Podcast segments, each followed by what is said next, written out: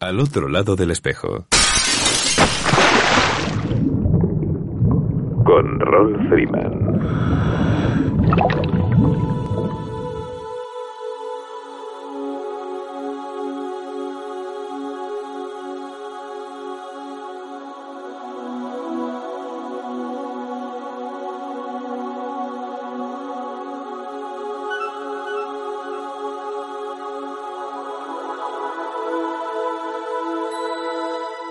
Amigos, saludos salados y bienvenidos a una nueva edición de Al otro lado del espejo.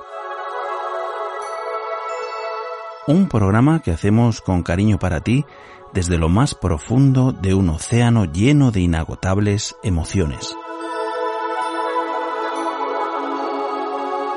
Deslizándonos libres e ingrávidos, surcamos cada semana las ondas del ciberocéano en nuestro virtual submarino amarillo bajo la cota cero.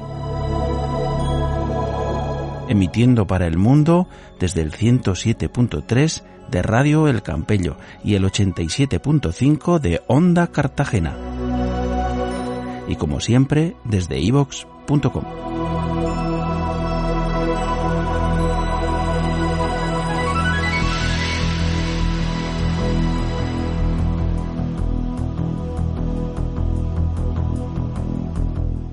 Esta semana, el 11 de abril, como todos los 11 de abril de los últimos 10 años, recordamos con nostalgia y añoranza la figura del más grande maestro de rebreeders que parieron los océanos, el caballero buceador Jordi Mateo Rubio, que aquella mañana fría de primavera se equipó por última vez, para sumergirse en los azules océanos de la eternidad, y nos dejó huérfanos al mismo tiempo de su sabiduría y de su amistad. Hoy imaginamos que nos contempla y vela por nosotros cada vez que nos sumergimos, desde allí, en los buceos profundos que él también conocía. Desde entonces, la música preferida de nuestro querido heavy metal diver nos acompaña siempre en la programación. Va por su memoria a nuestro programa de hoy. Un abrazo grande y profundo. Jordi, buen azul amigo. Vamos a ver qué tal nos sale el programa de hoy. Le vamos a poner todo el cariño y la intención. Y el agradecimiento también a los compañeros y colaboradores que comparten su tiempo de vacaciones de esta semana peculiar. Atentos al briefing. El plan de inversiones es el siguiente. Bucearemos con...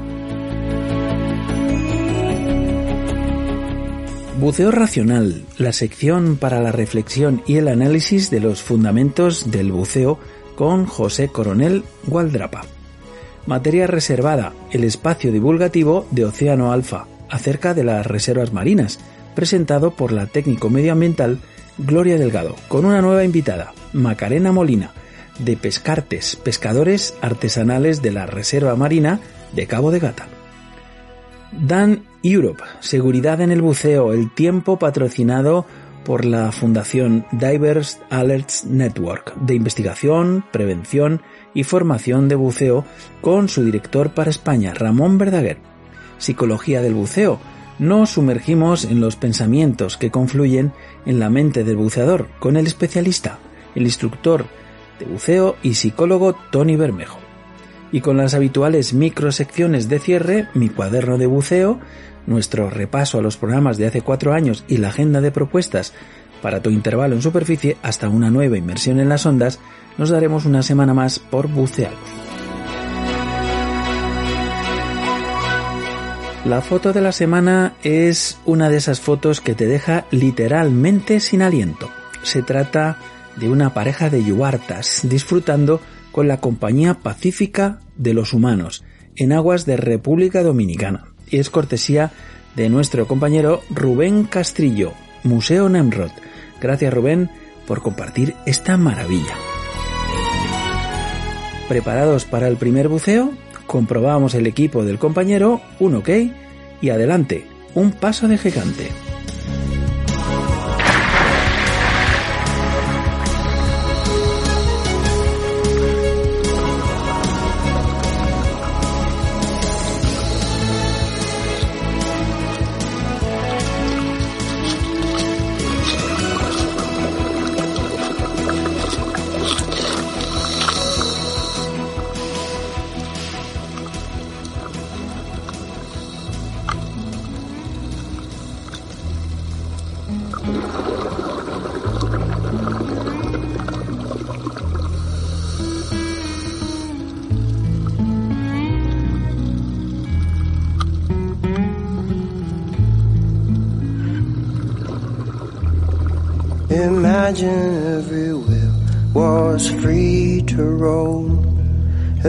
Imagine if the trees could tell us where to go. Imagine that the sun could fill each lonely heart. Imagine confrontation never got a start.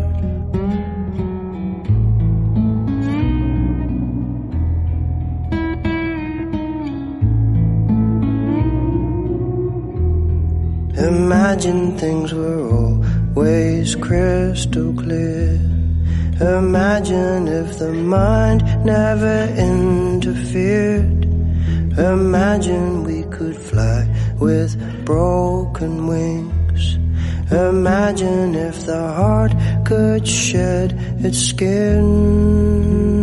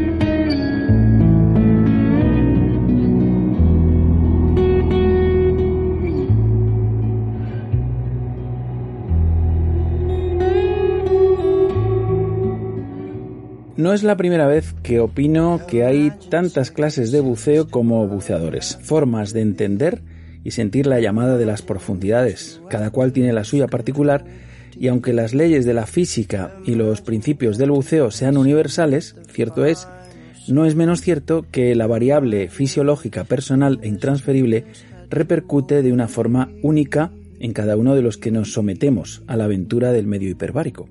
Es por tanto interesante y recomendable poner en común las ideas que surgen a la hora de analizar estos principios, aparentemente incuestionables, justamente el leitmotiv del espacio de nuestro amigo José Coronel Gualdrapa, Buceo Racional.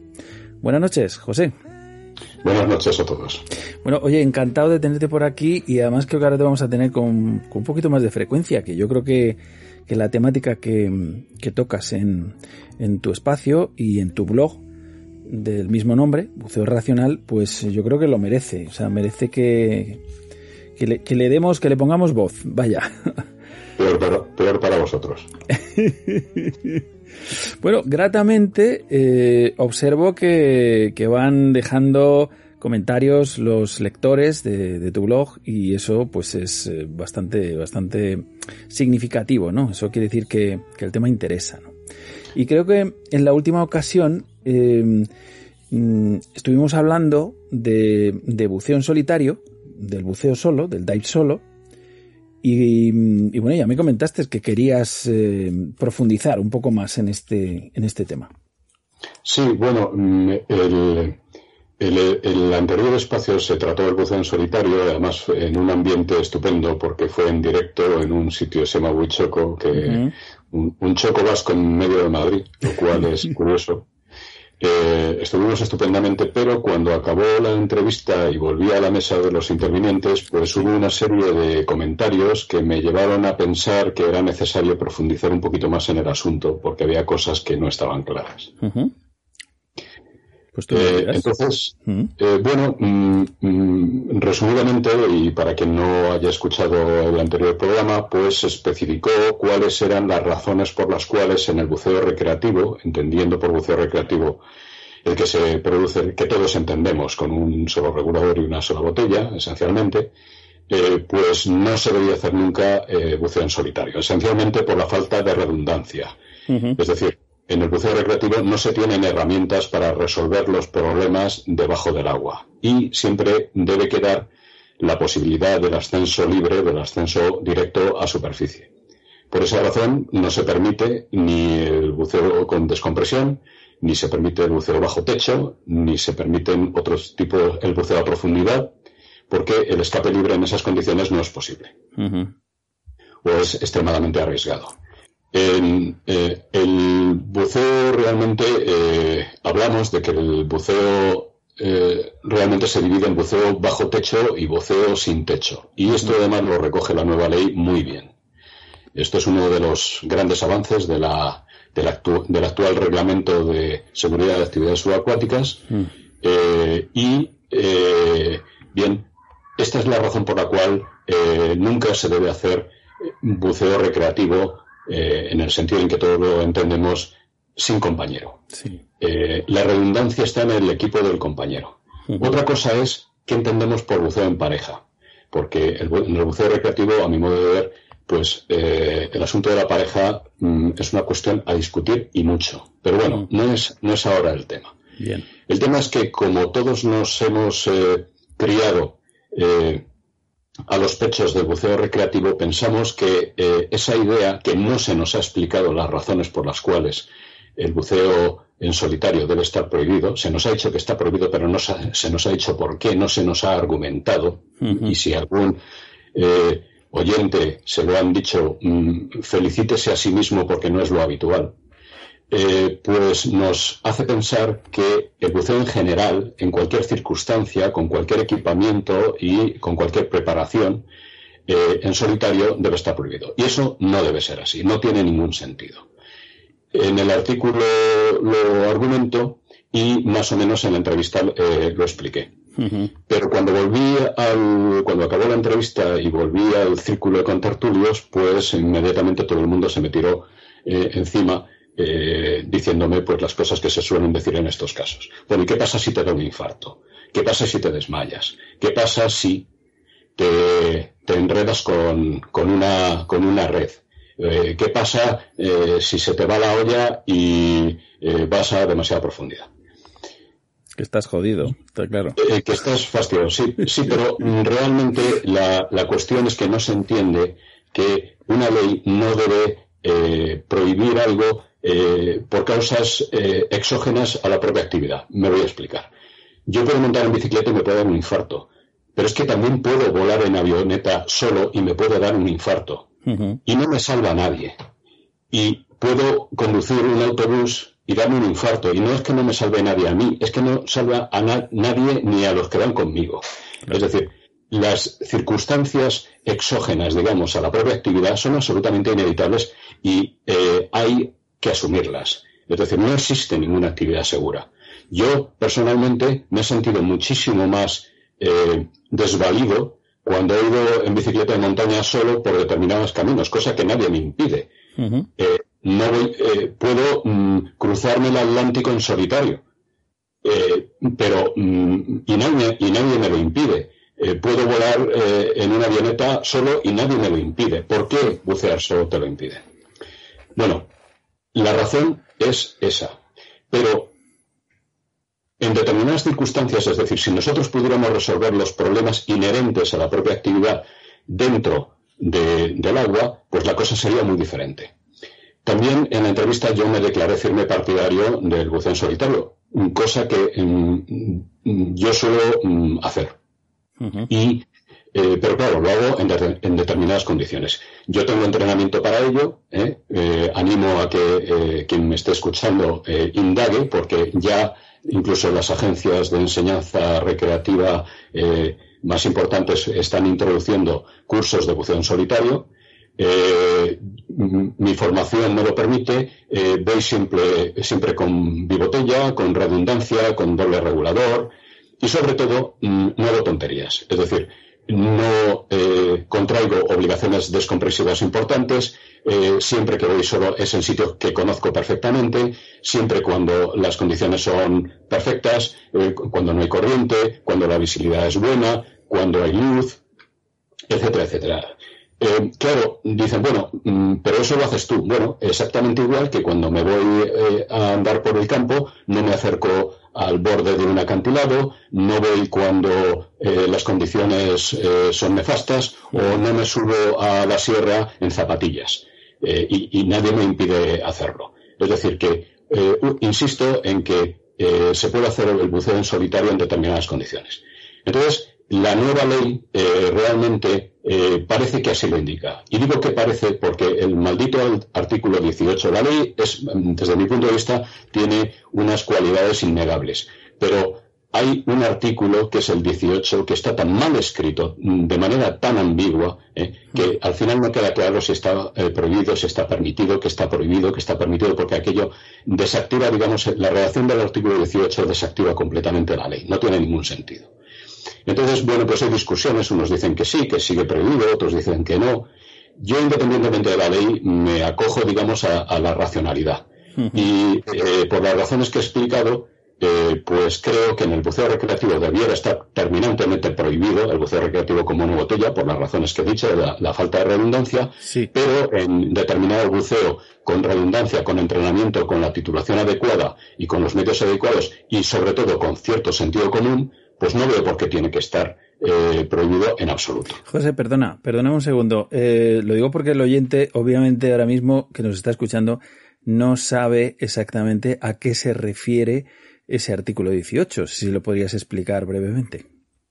Bueno, el artículo 18 establece las condiciones en que se pueden hacer eh, determinadas actividades, es decir, impone determinadas restricciones. Entonces, eh, lo que viene a decir es que en el buceo recreativo pues hay que bucear en pareja, solamente se puede utilizar eh, aire o nitrox, no se puede entrar en descompresión, no se puede eh, bucear bajo techo, etcétera, etcétera. No se puede uno meter en cuevas, etcétera, etcétera. Pero luego, en, el mismo artículo 18, en el apartado 3, te estoy hablando de memoria, dice que se podrá obviar todos esos condicionamientos referidas solamente a dos, y se refiere solamente a dos condicionamientos de, eh, los que menciona, eh, si se lleva otro tipo de equipo y se tiene otro tipo de entrenamiento. Y se queda ahí.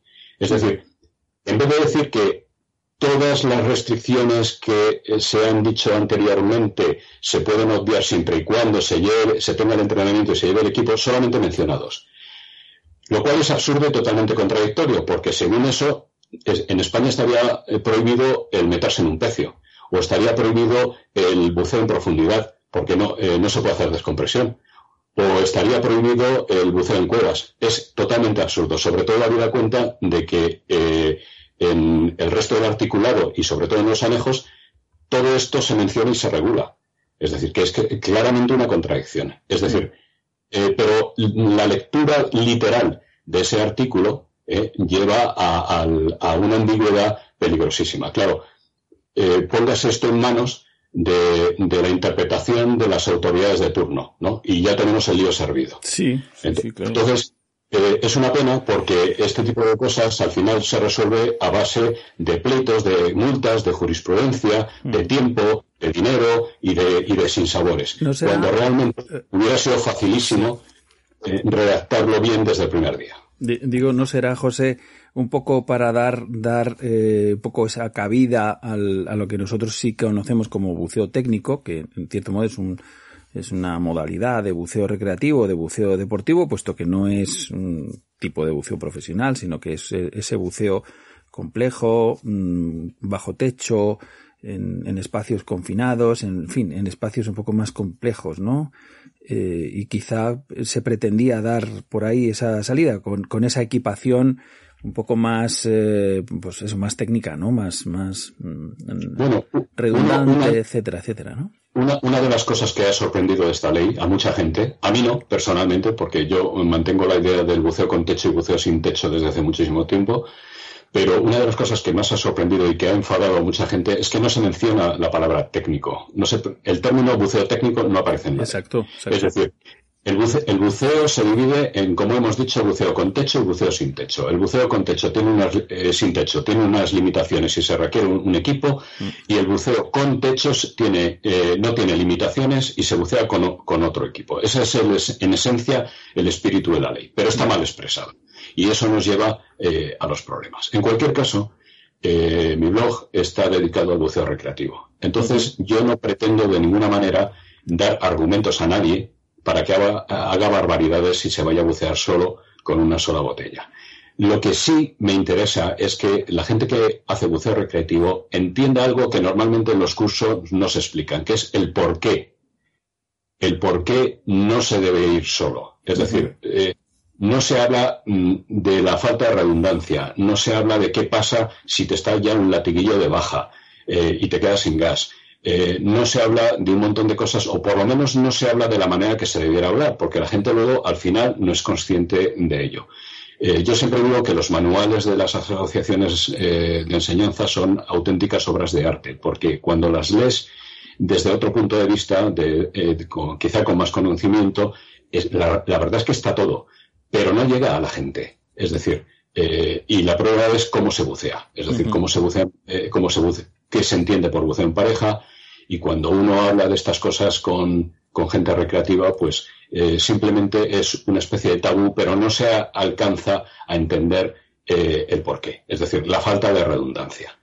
y, sobre todo se minusvalora la última salida, nunca mejor dicho, eh, que tienen los problemas, que es el escape libre. El escape libre se habla de él como si fuera una cosa inocua y está muy lejos de ser inocua en muchas claro desde luego. Hombre, a ver, yo creo que hay una cosa, siempre decimos, ¿no? El, sentido menos común, que es el sentido común, em, pues nos dice claramente que, hombre, que es mejor bucear en pareja, como mínimo. Vale, o sea, es, es evidente. Y si, y si lo hacemos en trío, pues, pues más risa, ¿no? Eh, porque hay más eh, redundancia, ¿no? Más, es más fácil que entre dos personas socorran a un tercero que, que uno solo, que también es muy divertido porque dices, bueno, de la misma, eh, la ley dice que al menos tiene que ser de la misma, de la misma titulación, ¿no?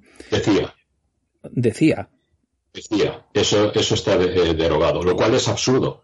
Totalmente absurdo. Hombre, está claro, siempre va a haber uno que tenga una titulación mayor que otro. exacto. Es decir, si, si, tú tienes que bucear con alguien que tenga más titulación que tú, pues significa que él está, es ilegal. Claro. Uno de los dos está fuera de juego. no, lo digo porque tú fíjate, tan importante como es eh, la formación, que debería ser la formación básica, la de, la de rescue, o sea, el buceador de rescate. Es decir, eh, saber cómo autorrescatarte y saber cómo rescatar a los demás. Porque ¿de qué sirve un compañero si, si no te puede socorrer o no sabe cómo socorrerte, ¿no? En, en, en según qué circunstancias. Es obvio que a las malas, o sea, tú dices un infarto, pues mira, probablemente si tienes un infarto no lo cuentes, eso está claro. Como cualquier otro tipo, otro tipo de... Entonces, en compañía de la Filarmónica de Berlín en pleno. Efectivamente, efectivamente. O sea, hay una serie de, de, cuestiones que muchas veces pasan como accidente de buceo cuando no lo son. Es decir, alguien tiene por ahí una patología, o bien la tiene latente, o bien la tiene crónica, o ya sabía que la tenía, eh, incluso se, se, se, miente mucho en los eh, reconocimientos médicos y por tanto la gente está obsesionada en algunos casos por ir al agua. Con lo cual pone en riesgo su vida y también la de sus compañeros. ¿Qué es lo que ocurre cuando pasa algo? Pues cuando pasa algo serio que dices, esto es irreversible, además es imposible. Esto si hubiera ocurrido en superficie, pues salvo que sea el caso que tú mencionabas de ir conduciendo un autobús, pues probablemente eh, tendría consecuencias menores, pero que suceda bajo el agua es muy difícil. En alguna ocasión, rara vez, en alguna ocasión, la gente consigue salvar la vida a su compañero. En alguna ocasión. Entonces, bueno, esto es un poco, eh, tirar un poco y querer rizar un poquito el rizo, ¿no? Y sería muy bonito, ¿no? Pero no ocurre siempre. La mayoría de los casos es al revés. Eh, yo, yo, estoy completamente de acuerdo en que siempre es mejor bucear en pareja desde el punto de vista de la seguridad. Claro. Estoy totalmente de acuerdo. En lo que no estoy tan de acuerdo es que se impida bucear en solitario. Eh, porque esto mismo, como he dicho antes, lo podemos aplicar a volar. En, ¿Por qué no se obliga a volar en avioneta en pareja? ¿O por qué no se obliga a llevar un autobús en pareja? ¿O ir en coche en pareja? ¿O ir por el campo en pareja? ¿Me explico? es decir, es que, que, es más seguro volar en pareja. con un, con un piloto que sepa volar, porque claro, si no, eh, pues sí. ¿Y qué es más seguro de, en campo, eh, al campo en pareja? Pues sí. ¿O montar en bicicleta en pareja? Pues sí. ¿Pero se obliga? No. Ya. Eh, lo que ocurre es que, a ver, bucear en pareja, o sea, no, no tiene ninguna, mm, ¿cómo diría yo? O sea, es bastante normal, sencillo, fácil, accesible, lógico, razonable. O sea, yo le encuentro un montón de, de adjetivos al tema que, que, son muy ajustables. Mm, en la ocasión pasada que hablamos, pues sí que yo desde luego apuntaba un poco, pues eso, al buceo, al buceo en cuevas, buceo en espacios complejos y buceo, cualquier buceador sabe que hay muchísimas zonas donde es que es inviable que vayas con un compañero. Es más, las exploraciones punteras y demás, pues siempre las hace un hombre. Solo, Lo hace uno solo, es evidente y es así y no puede ser de otra manera. Porque mm, en algún paso, si uno, eh, o sea, si va una pareja, puede puede que haya dos, dos accidentados y no uno, eh, porque es que es inviable, porque no pueden pasar. O sea, que pasa uno y el otro no puede obstruir la salida del compañero. O sea, en fin, hay mil, mil situaciones que se podrían aplicar, ¿no? Pero efectivamente yo estoy de acuerdo. Creo que sí debería de haber una opción, eh, siempre, pues eso, a la, asunción de la responsabilidad, al, a la eh, formación y a la capacitación, ¿no? Con las habilidades necesarias para poder eh, resolver los temas. Luego ya, oye, pues que, pase lo que tenga que pasar. Vamos a ver, yo, eh, por decirlo de, alguna, de alguna manera distinta y, brevemente, que ya sabes que yo me enrollo mucho. Eh, vamos a ver, aquí lo que hay que distinguir es entre, a ver, que la palabra se me acaba de entre, entre el riesgo mm, razonable sí. y el riesgo no razonable. Es decir, lo que no podemos pretender es una actividad 100% segura porque no existe. No existe, eso es verdad. Entonces, lo que hay que diferenciar son entre, entre los, los riesgos aceptables, ¿eh? es decir, entre la imprudencia y aquello que son riesgos que te pueden ocurrir, pero que no son originados por una imprudencia. Claro. Es decir, esa es la clave. Entonces, eh, me parece muy bien que el reglamento de seguridad eh, propenda a impedir las imprudencias. Hmm. Una imprudencia sería, pues, por ejemplo, subir a la bola del mundo, ¿eh? eh nevada, en, alpargatas, un día de tormenta. Eso es una imprudencia. ¿eh? Pero no subir a la bola del mundo. Me explico. Es decir, una cosa es, una, la imprudencia y otra cosa son las cosas que te puedan pasar. Yo puedo ir de paseo, me da un infarto y me muero. Pues ya está, me he muerto. Pero lo, lo, lo, que no podemos hacer es porque corras el riesgo de ir por el campo y te dé un infarto, prohibir los paseos por el campo. Solo. ¿eh? Entonces, no tiene sentido. Entonces, lo que, lo que tiene que hacer la ley es decir, vamos a ver, usted tiene que tener medios para resolver los problemas inherentes a la propia actividad debajo del agua. ¿Los tiene? Puede hacerlo. ¿No los tiene? Pues entonces tienen que ir, tiene que ir con, una persona. Es más, es que yo apoyo, apoyo totalmente eh, la, capacitación del buceador para bucear solo, independientemente de que no lo haga nunca. ¿Sabes? Pero tú tienes que estar capacitado para, para bucear, para controlar tu inmersión para estar orientado bajo el agua y, en fin, y para llevar a término tu, tu, tu plan de inmersión desde el principio hasta el fin. Eso, y, y, no necesitar al compañero. Eso es una cosa. Y otra cosa es que, bueno, pues es razonable que lo lleves, ¿no? Sí, pero, pero con, con un matiz, eh, Rol. Y es que el buceo recreativo, por definición, no, no, tienes esa posibilidad. Ya. Es decir, el buceo recreativo no ofrece herramientas para resolver los problemas debajo del agua. Y por esa razón, parece oportuno obligar a que se haga con compañero, porque el no hacerlo con compañero ya sí empieza a rozar el límite de la imprudencia. Claro, ¿eh? Eh, pero eh, por eso yo hablaba al principio. este buceo no tiene sentido. Claro, José, yo por eso hablaba al principio de, de, los tipos de buceadores, que, que, que, cada uno somos un mundo, ¿no? Entonces, claro, que la gente se aproxima a esta actividad, pues, pues, pues por curiosidad, por, por, yo qué sé, por, por pasión, por, por, por profesionalidad, porque quiere vivir de ello, o por, en fin, cada uno tiene sus razones, tiene sus razones y sus, y sus historias. Entonces, bueno, pues em, obviamente la inmensa mayoría de los buceadores somos buceadores recreativos, que lo que queremos es tener una bonita experiencia que recordar eh, de, un día en el mar, de un día buceando con...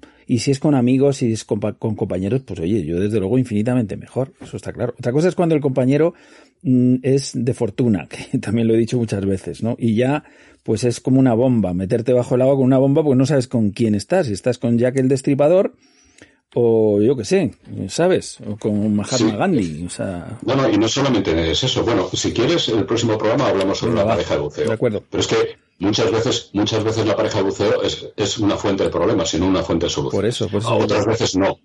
Pero eso hay que analizarlo. En cualquier caso, eh, me gustaría mm, decir mm, solamente dos cosas. Una, a nadie le obligan a bucear solo. Es decir, el que no quiera, no esté de acuerdo, no se sienta seguro, no tenga la capacitación, y, aunque tenga la capacitación no le guste, pues que no bucee solo. No pasa absolutamente nada. Otra cosa es prohibírselo a los demás. Esto es como el divorcio. ¿eh? A nadie le obligan a divorciarse, ¿eh? pero no está mal que, exista la posibilidad. Claro.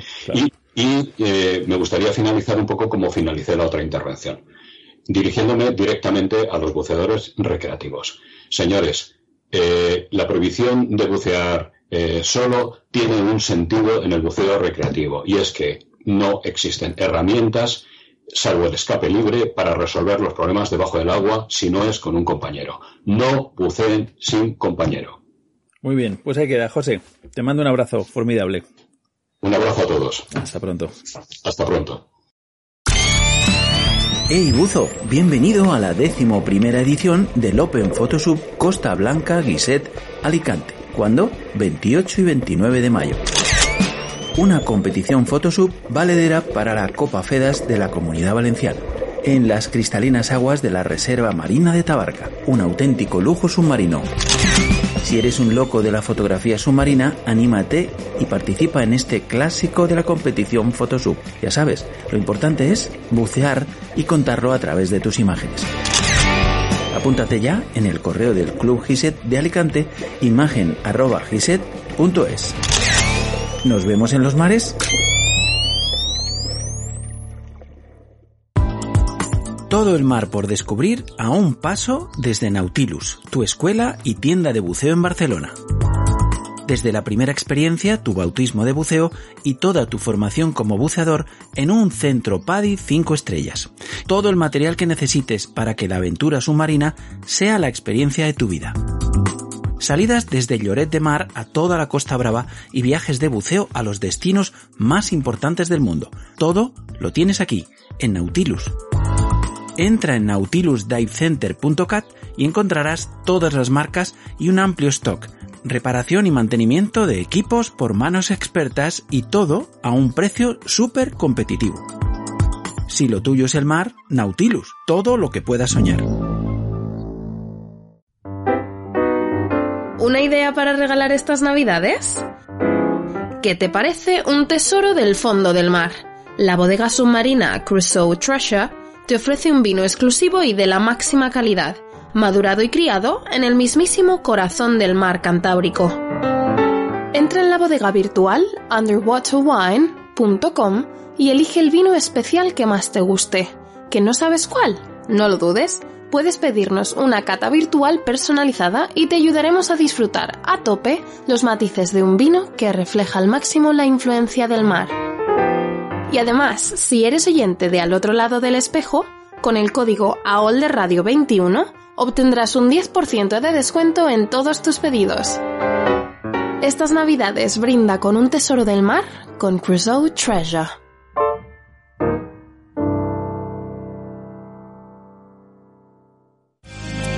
Descubre la experiencia del buceo en Gran Canaria y Tenerife con Zeus Dive Center. Libérate del estrés sumergiéndote en un mundo de posibilidades. Relájate practicando buceo y snorkel. Tú decides hasta dónde quieres llegar para mimar cuerpo y mente. ¿Quieres empezar a bucear hoy mismo?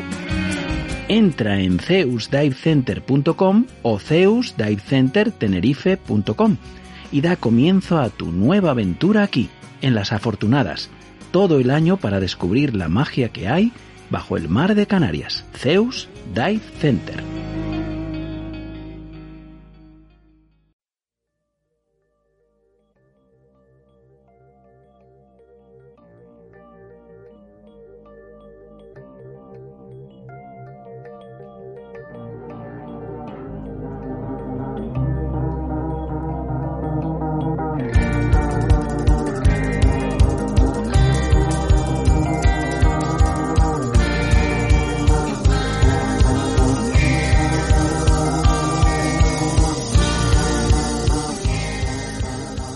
Cortés no quita lo valiente, o lo que es lo mismo, la pasión por el azul no nos exime nuestra obligación de divulgar las maravillas que se encuentran en el fondo del mar, preservarlas y protegerlas para el futuro y el presente de las gentes de la mar. Esto es Materia Reservada, el espacio divulgativo de la Asociación Océano Alfa que presenta la técnico medioambiental Gloria Delgado. Buenas noches, Gloria. Hola, buenas noches, Rol. ¿Qué tal? Espero que estéis todos bien. Eh, yo, aquí luchando contra los virus, como ya os he dicho, pero bien, bien. Con muchas ganas de abordar temas de, de marinas. Que bueno, me, me perdí el Huichoco Sí. Pero me pareció estupendo, estuve siguiendo, los escuché y me encantó. Así que tendremos que repetir en otra ocasión. Hombre, esperemos que sí, esperemos que en la próxima eh, pues tengamos también pues nuevos invitados también, ¿no? Al programa, como hoy, que creo que tienes por ahí. Pues por ejemplo Macarena, que hacía mucho tiempo que no hablábamos con ella, Macarena Molina. Buenas noches Macarena, ¿qué tal? Hola, ¿qué tal Gloria? ¿Qué tal Rol? Hola Macarena. Muy bien, aquí por el sur. Súper bien. Fenomenal, fenomenal. Adelante, Gloria, cuéntanos. Sí, bueno, Macarena Molina es una representante del sector pesquero en Cabo de Gata, en la marina de Cabo de Gata Níjar. Eh, pues forma parte de la asociación Pescartes, pescadores artesanales del Parque Natural de Cabo de Gata. Y bueno, es una, para que no la conozca, si es que alguien que no la conoce ya a estas alturas, es una mujer extraordinaria, es pescadora, científica, buceadora, es una enamorada del mar, de lo azul y una activista también y educadora ambiental maravillosa. A mí Macarena me, encanta, me encanta todo lo que haces y quería traerla aquí al programa pues para hablar un poquito de, lo que está pasando en Cabo de Gata, cómo está llevando la Semana Santa también, porque ya estamos en inicio de temporada y post, post pandemia, que eso también es relevante. Y bueno, que nos contases un poquito cómo estáis allí. Bueno, pues en primer lugar darte las gracias por cómo me presentas y pedirte una vez más que no lo hagas así porque luego genera unas expectativas que, siempre tengo miedo de no, no, cumplir, pero es verdad que participo en todas esas cosas que has dicho, lo que pasa es que, creo que siempre la que está aprendiendo soy yo, pero no, no, no tengo, pero bueno, es verdad que, hacemos educación ambiental, hacemos todas estas cosas, pero es verdad que de lo que más orgullosa me siento es de, de formar parte de la comunidad de, pescadores dentro de la reserva marina de Cabo de Gata. En cuanto a post-pandemia, post-COVID, bueno, es verdad que como nosotros vivimos en el paraíso, y en el paraíso parece que no hubo ni COVID siquiera. Es verdad que, se ha notado mucho a nivel de negocio porque es verdad que es una zona muy turística, entonces estos dos últimos años eh, la falta de afluencia turística se notaba, pero es verdad que como hay tanta falta de infraestructura, con poca gente que venga al espacio natural, se nota mucho. Y, la actividad pesquera, como ha sido considerada una actividad primaria, pues hemos seguido trabajando igual. Ha habido alguna fluctuación de precios y demás, pero no sé, era, es verdad que era fácil olvidarte de lo que estaba pasando en el mundo si te centrabas en, nuestra vida. Pero evidentemente este año se nota, se nota mucho, mucho la, eh, que la libertad que hay de movimiento, la afluencia de, turistas y todo eso. Así que, que, bueno, muy contento por lo que eso significa. Pero yo personalmente eh, preferiría que no viniera tanta gente. pues un poco como le ha pasado a, la, biodiversidad de la zona que, que en el bueno, confinamiento y todo ese tema de, de haber poco turismo que les ha beneficiado y, bueno, o sea, nos hemos dejado más tranquilos, pero es que ahora vienen nuevos retos también, porque cómo estáis llevando desde la actividad pesquera el tema de, los combustibles, del precio de los combustibles, ha estado gran parte de la flota amarrada, ¿cómo lo, lo estáis llevando? Bueno, pues es verdad que es un drama que se suma a otras como motorizaciones más pequeñitas, no, no es no es tan agresivo el, el, ataque, evidentemente. Eh, los precios han subido un disparate, una barbaridad pero es verdad que no, no estamos hablando de, de esos grandes buques que la diferencia entre llenarle el depósito hace seis meses y ahora puede ser de 10.000 euros. Ese caso no, ese caso no se da en la pesca artesanal. Pero sí, sí, es verdad que, es verdad que está siendo algo eh, que, que, preocupa muchísimo a los pescadores, sobre todo porque es verdad que con el sistema de venta que tenemos, ellos no pueden repercutir el, el incremento de los costes de producción en, en el producto, en la venta. Es decir, el precio del pescado lo decide quien lo compra, no lo decide quien lo vende. Y eso te deja muy expuesto a, que puedas tener ganancia o, no. Claro, que reducen mucho el margen, el margen de beneficio, que al final son vuestros sueldos. Pues eso bueno, que no, no, no, que te lo reduzca, es que no, tú no lo controlas. O sea, tú sabes cuánto tienes que pagar para ir a pescar, sabes cuánto te cuesta tener el barco funcionando, pero luego el que decide lo que vale tu producto es eh, el que lo compra. Y es una subasta a la baja. Entonces es verdad que eso deja una, eh, hace muy vulnerable al, pescador, al que sale a faenar. Y luego también yo os iba a preguntar, ya volviendo un poquito atrás, creo que la última vez que hablamos, eh, creo que también estaba Luis en, la última entrevista que os hicimos, y hablamos de la interacción de cetáceos y, pescadores, ¿no? que estaban, estáis recogiendo datos de, los delfines que se acercaban sobre todo a los trasmayos, eh, un poco pues, atraídos por la comida fácil.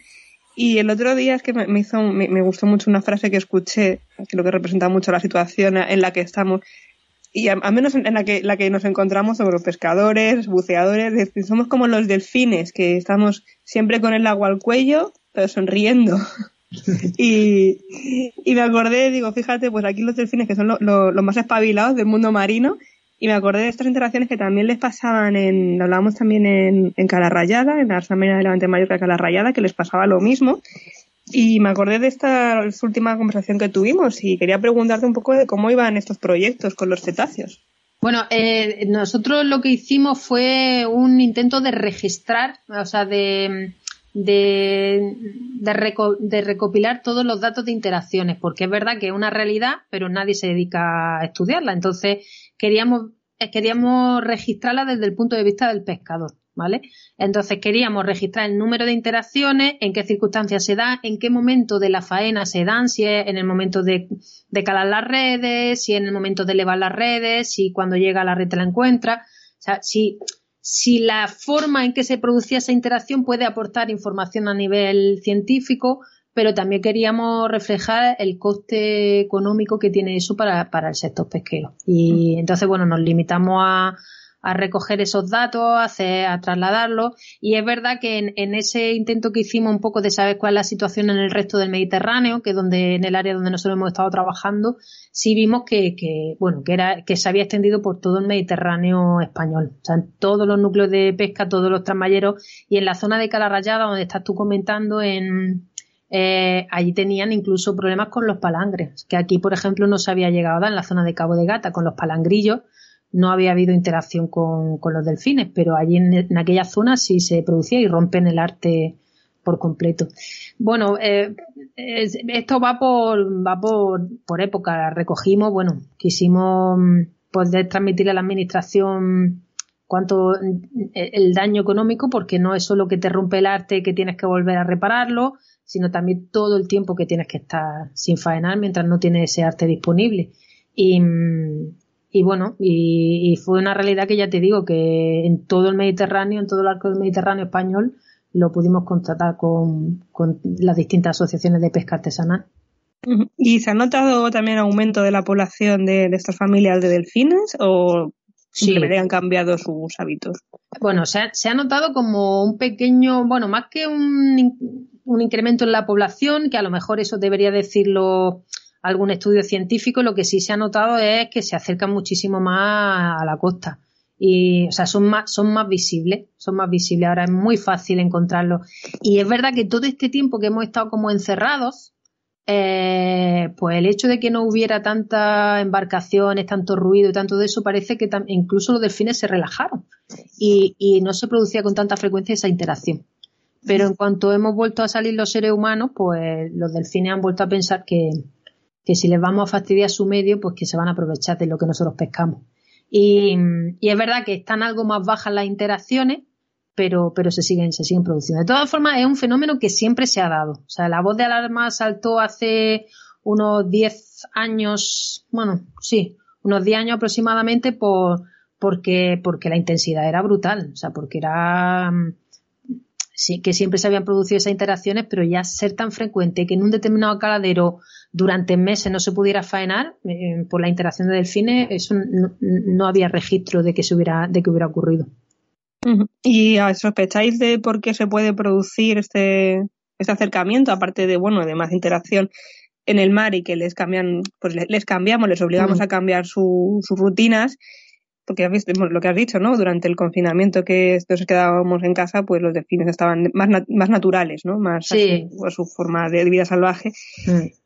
Puede ser por también algún otro otro factor Sí. que les Bueno, una, deducido? sí, una de las cosas que dicen los pescadores, que ellos lo tienen clarísimo que es así, pero bueno, es verdad que no hemos hecho ningún estudio para constatarlo, pero sí porque coincide en, en época, cuando, cuando el atún pasa, cuando el atún pasa por el estrecho hacia el interior del Mediterráneo, el atún es muy voraz, es muy voraz, muy rápido, muy tal, entonces el delfín, que es muchísimo más inteligente, no, no quiere, no quiere competir con él por el alimento. Entonces, se acerca a la costa y luego, claro, una vez que por azar encuentra un trasmayo cargado de pescado, lo aprende y sabe que está así y, y es capaz de enseñar a su prole a, a buscarlo en las redes. Entonces, al margen de, otras mil razones que tiene que haber, eh, creemos que una de esas es bueno, pues, la competencia con, con otras especies, eh, principalmente con el, con el atún. Porque es verdad que en la época en que el atún no está pasando, esas interacciones se reducen muchísimo. Pues es que son, son tan inteligentes y encima lo transmiten de, de esa manera que es una cuestión complicada ponerse de acuerdo con, con ellos. Pero bueno, sé que lo estáis haciendo de la mejor manera posible, que confiamos en ello porque también pues, tú como representante de los pescadores tienes una gran sensibilidad por la biología marina Mm. y, y seguro que encontramos entre todos alguna, algún acuerdo, ¿no? Ahí es verdad que, que nosotros, nosotros nos hemos limitado a lo que he contado antes, a registrar las interacciones y a, y a evaluarlas muy someramente desde el punto de vista del pescador, ¿vale? Porque partimos de la base que un trasmayo no mata a un delfín. O sea, un delfín abre la boca y rompe el trasmayo porque, porque la naturaleza de los materiales con los que está fabricado o de un palangrillo de mano no, no, significa, no suponen una barrera para, para el delfín. Ni siquiera en el caso de la moruna, que es una- un arte más estable, más rígido y más fuerte, ni siquiera eso supone un peligro para, para el delfín. Eh, pero sí es cierto que hay otras entidades, hay comunidades científicas que están trabajando, hay universidades que, sepamos en Cataluña y Valencia, la comunidad valenciana, están trabajando muchísimo en, buscar sistemas que, eviten la interacción. Lo que pasa es que, bueno, que se empezó trabajando con sistemas de sonido y demás, pero es que es verdad que el delfín lo aprende, lo memoriza y enseguida se da cuenta y al revés, casi que les, según me contaba algún, algún pescador de Gandía y todo eso, casi que los sistemas esos acústicos que se ponían para espantar al delfín, lo que hace es que le enseñan que está el arte calado. O sea, que llega un momento en que aprenden que, que ese sonido que se oye en el mar eh, la señal de que está el, el arte, dónde está el arte y que, le, y que está calado. O sea que, que no solo nos, no, sí, que no solo nos servía para evitar la interacción, sino que casi casi que la provocaba. Yo creo que habrá que sentarse en una mesa de diálogo con los delfines y llegar a un, a un acuerdo de, todas las partes. Bueno, yo una de las propuestas que le voy a hacer al ministerio, que le encanta de- argumentarlo, es que lo voy a publicar en el, en el BOE. Y si cuando los delfines lo lean, o, o ponerle una sanción, también podemos multar. También en, podemos- en Instagram, Instagram Claro. para delfines. que podemos multar a los delfines por abusones. Y- No, que se, se declaran insolventes. Bueno, bueno, sí, al final tenemos que aprender que, que no solo nuestro diálogo vale, o sea, no solo, lo- no, solo nuestras necesidades, no solo nuestra forma de comunicarnos y no solo nuestro sistema de administrarnos vale, o sea, que, que, que hay otros sistemas con los que no, con los que se administran el ser, el resto de seres eh, vivos que hay en el planeta y que también tenemos que, que atender. Nosotros que se supone que somos más inteligentes o más capaces de aprender, pues deberemos, tenemos la obligación de aprender cómo, cómo comunicarnos con ellos. Ellos bastante hacen con aguantar nuestra basura, que ya hacen bastante. Bastante, sí, porque bastantes agresiones, basura, Sí. ruido, contaminación. Yo creo que Ron, les podríamos dedicar un programa especial a los delfines y emitirlo para que puedan escuchar estas peticiones de los pescadores. A ver si nos, dan una tregua, ¿no? No cabe la menor duda de que, de que algún día aprenderemos su idioma. Eso es evidente. Que es mucho más complejo y más sofisticado que el nuestro, seguro, porque, vamos, o sea, mm, suenan como, como mi fax, mm, ¿sabes? O sea, ese tipo de, chorro de, de, de pitidos y demás tan increíbles, eh, pues ya lo ves, que son capaces de, de transmitir probablemente incluso imágenes, eh, explicarlas, estoy convencido. Mm, y, y, además me estaba sonando mucho lo que estaba contando Macarena porque, porque tengo un vecino que tiene, que tiene instalado, instaló un día un, no sé, una cosa que a mí me parecía el periscopio de un submarino, ¿no? Digo, pero ¿esto qué es que ha puesto este hombre, no? Y resulta que eh, ahí hay un sistema zumbador, hay unas frecuencias eh, que en teoría eh, pues se activan cuando, cuando un perro ladra, ¿no? Entonces supongo que lo, que lo puso pues, pues porque le molestaban los ladridos del perro. Eh, pero claro, a, los perros les daba igual. O sea, si, si, eso era un sistema, eh, me estaba recordando lo que estaba diciendo de, de, esos sistemas que un poco se han implementado, ¿no? Pues para, para un poco ahuyentar, ¿no? O, espantar, ¿no? A, eh, a los tiburones de, la, de los artes de pesca. Y, y ellos, pues, en fin, por, unos, por un oído les entra y por otro les sale directamente. Con lo cual, pues eh, quiere decir que, que, los inventos del hombre blanco pues no siempre son tan tan acertados ni mucho menos ni mucho menos me recuerda mm, me, han puesto mis padres en, para que no les hagan nido en el split del aire acondicionado un búho de plástico muy mono Pero que me asusta más a mí el búho cuando lo veo, que parece, porque es muy realista, y, me sobresalta más a mí que cualquiera de los pájaros que ya se habrán acostumbrado al búho este feo que no se mueve ni nada. Yo, tengo viviendo una familia de carboneros desde hace años, aquellos ya tienen derechos eh, adquiridos sobre la propiedad perfectamente. Y, y, el, y el tejado lo han colonizado las hormigas. Y esto ah. es, es que no sé, es, la verdad es que no, no sé, no sé cómo hacerlo, con lo cual, pues, eh, pues nada, tenemos que adaptarnos. Esto es lo que hay, eh, Macarena. No, no, no, sí, está, está claro que, que tenemos que, pero bueno, está bien que, que, entendamos que hay esa, que hay esa interacción, que la mm. evaluemos, que cuantifiquemos para saber, porque es verdad que si, si resulta que la pérdida económica es mínima o no tuviera ninguna importancia, bueno, pues dejamos las cosas como están porque realmente ni el delfín sufre y no hace un daño económico en este caso. Mm. El delfín está en su medio, somos nosotros los que vamos a su medio a conseguir cosas y, y habrá que, la ciencia tendrá que demostrar esas cosas que siempre dicen que son capaces de hacer. Hombre, que, en, algunas zonas del planeta, ya lo hemos comentado aquí en el programa, Macarena, de que los pescadores eh, se han aliado con los delfines desde hace muchísimo tiempo, muchísimos años, y, colaboran en, la pesca. Sí, en el, caso de los delfines, para otro tipo de pesquería, sí es verdad que se, no es que colaboren, es que simplemente el ser humano ha aprendido qué hace el delfín y se ha, y, y, ha, sacado provecho, pero es que ahora es lo que está haciendo el delfín. El delfín ha aprendido cómo el ser humano coge el pescado y está sacando él su provecho de, de, esa técnica. Entonces, eh, tenemos que tomárnoslo como es. O sea, tenemos que entender que, mm. que tenemos que intentar buscar una solución, pero desde luego la solución eh, no pasa por no, ni pasa por eliminar los delfines ni pasa por dejar de pescar. O sea, como siempre, como siempre, pasa por, por entender el espacio, por, por dejar de ver solo las acciones como una acción económica y entender que formamos parte de un planeta en el que tiene que haber sitio para todo. Bueno, yo creo que casi siempre la clave está en que, eh, bueno, pues si nosotros eh, estamos, o sea, si es demostrable el hecho de que la acción del ser humano es el que, el que ha conseguido mm, mermar de alguna manera, de una manera importante, el que haya peces, pues obviamente mm. es la comida de los delfines, ¿no? Es decir, pues como en tantos otros sitios, cuando, cuando las presas y el alimento escasea, es cuando se crea una competencia a veces pues desleal o a veces pues, difícil, compleja, ¿no?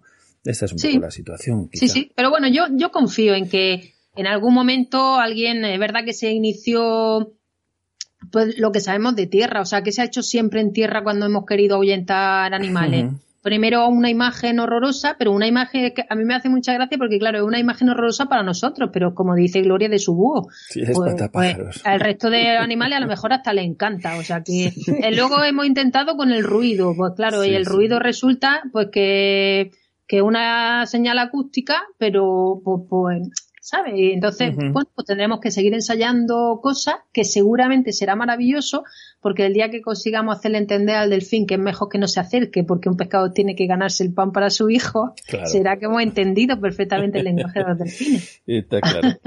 claro, claro. Igual que para, para, sus crías. Pues nada. No va el tiempo, ¿no? Sí, sí, sí. ya me lo avisaba Macarena. Bueno. Eh, nada, nos tiraríamos eh, muchísimo tiempo charlando. confiaba en ti, Rol. Dijo, tú tranquila, Macarena, que Rol nos corta. Claro, no, hay tantas cosas que no sabemos, hay tanto por aprender, eh, sobre todo de la, de la cultura de la pesca. Yo creo que hace falta solo, bueno, hace falta no solo, pero sí hace falta un poquito de humildad, de dejar de sentirnos que somos la especie elegida y que el planeta está aquí para nosotros y creo que, que los demás de, de, hecho, yo he notado en los pescadores que se lo toman esto mmm, con bastante más deportividad que se podría tomar en otro sector. Está claro. El tema de, el tema de inventariar los daños y todo eso fue una mm. cosa un poco ajena, un poco mía, porque traigo arrastro otras cosas, pero ella era como algo como los temporales, o sea, era como que, que mm. forma parte de, su día a día. Está claro.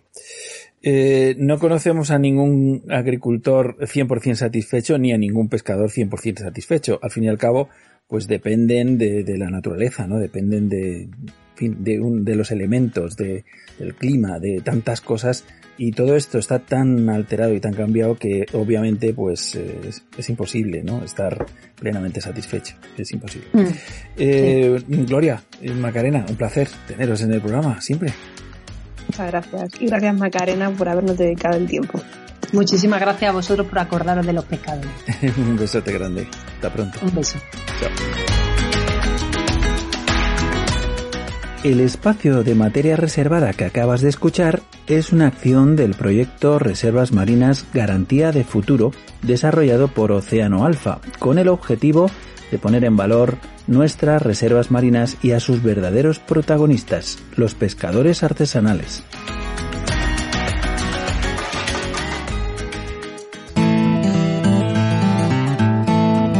Ni una, ni dos, ni tres, sino Dive 3 ¿Se te olvida la docu cuando vas a bucear? Dive 3. ¿Titulación, certificado médico? Dive 3. ¿No recuerdas cuando tienes que hacerte el reconocimiento médico? Dive 3. ¿Vacaciones en la costa y no sabes dónde bucear? Dive 3. ¿Quieres conocer la opinión de otros buceadores? Dive 3. ¿Te gustaría estar al tanto de esas salidas especiales de buceo? Dive 3. No te quedes nunca en dique seco. Si lo tuyo es bucear, hazme caso ni una, ni dos, ni tres, sino Dive 3. La app imprescindible para el buceo.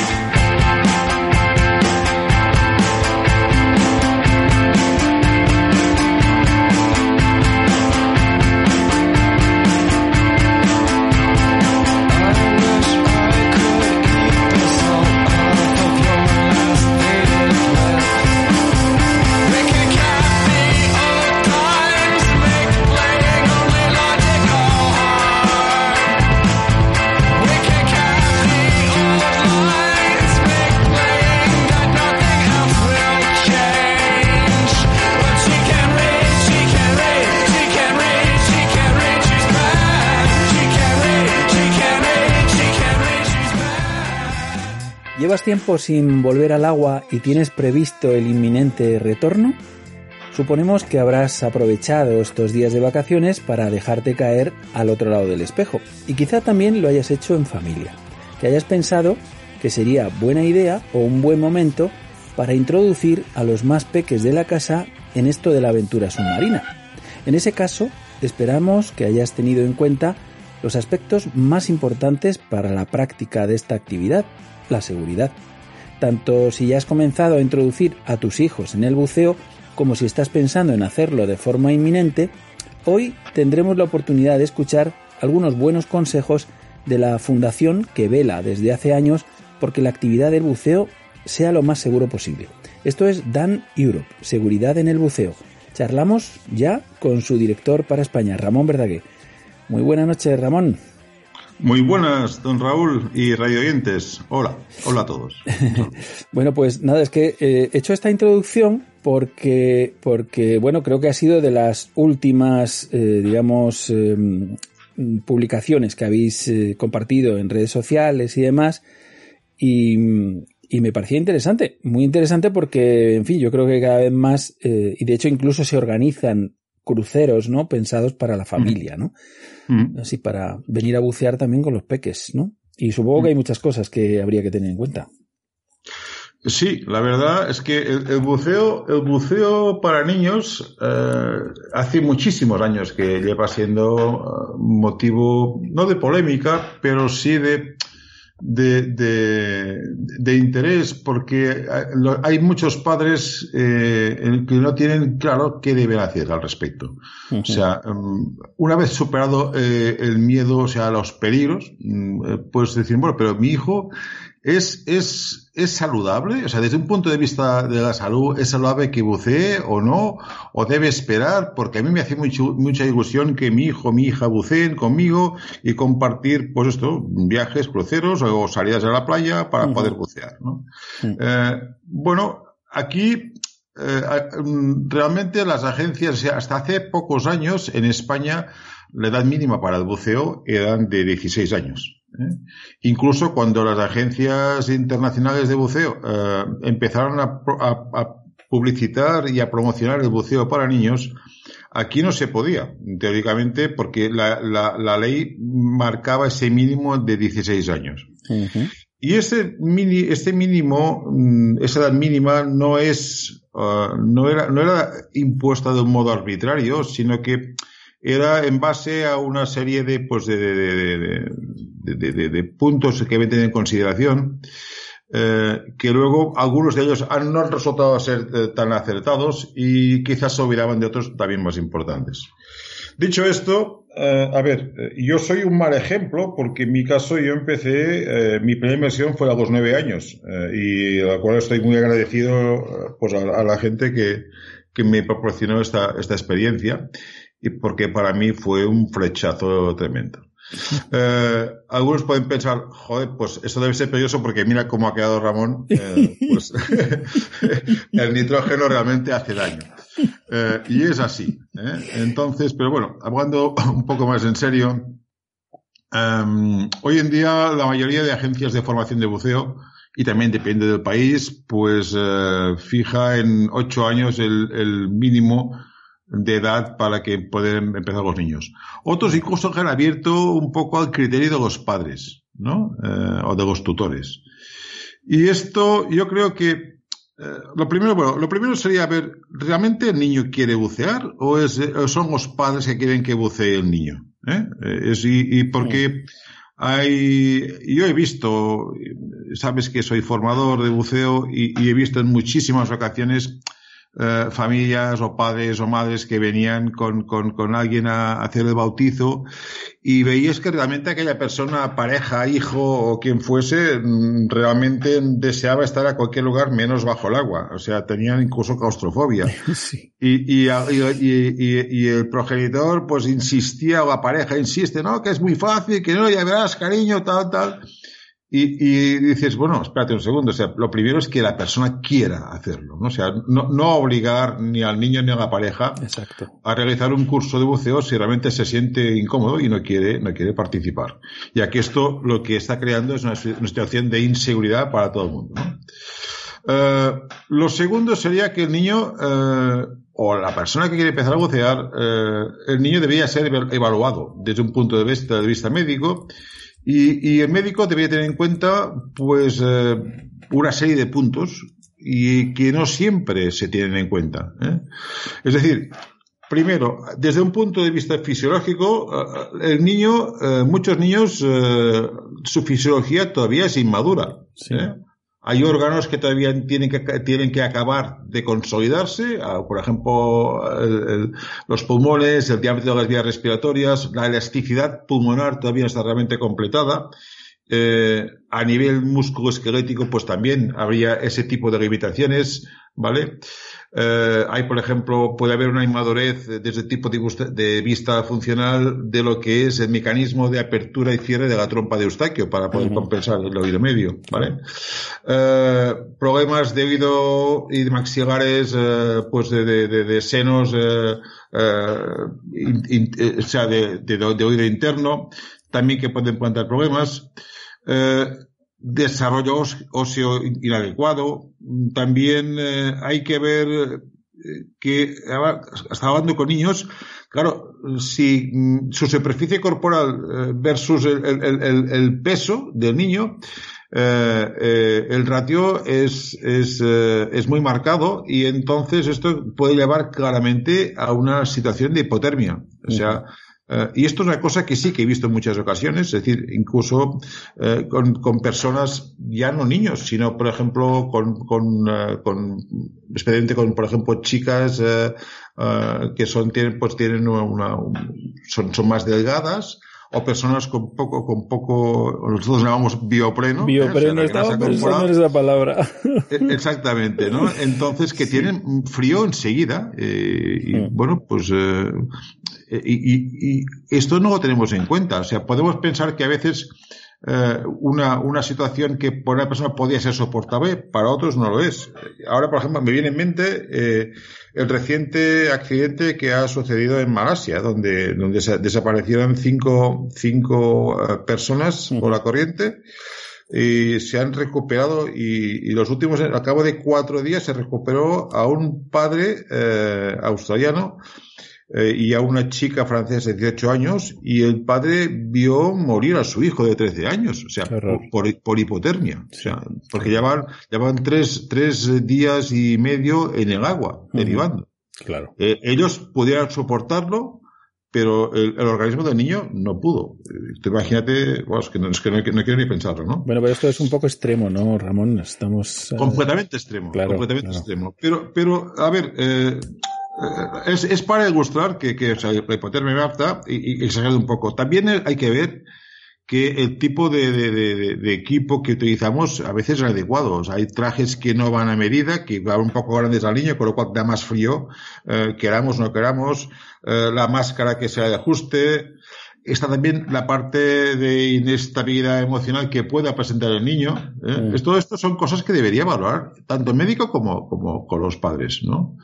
Luego, está la parte del formador, del instructor. Es decir, el instructor tendría que ver si realmente eh, el niño mm, es capaz de escuchar, de comprender, pues bueno, pues eh, las situaciones, si puede entender, aunque sean mínimamente las nociones de las leyes físicas que las cuales se va a quedar eh, sometido cuando se, se meta en el agua. Si es capaz de comunicar problemas o pedir ayuda o incluso de ofrecerla. O sea, muchas veces, muchas veces, claro, tomamos en cuenta, o sea, eh, vamos a acompañar a, mi hijo, perfecto. Entonces, el binomio es padre-hijo, o padre-hija, ¿no? O madre-hijo, da igual. Eh, eh, pero siempre tenemos presente de que, bueno, el padre o la madre se ponen como, como protagonistas y en caso, como personas para ayudar, ayudar al hijo en caso de problemas. Pero, ¿qué sucede si este padre o esta madre tiene un problema?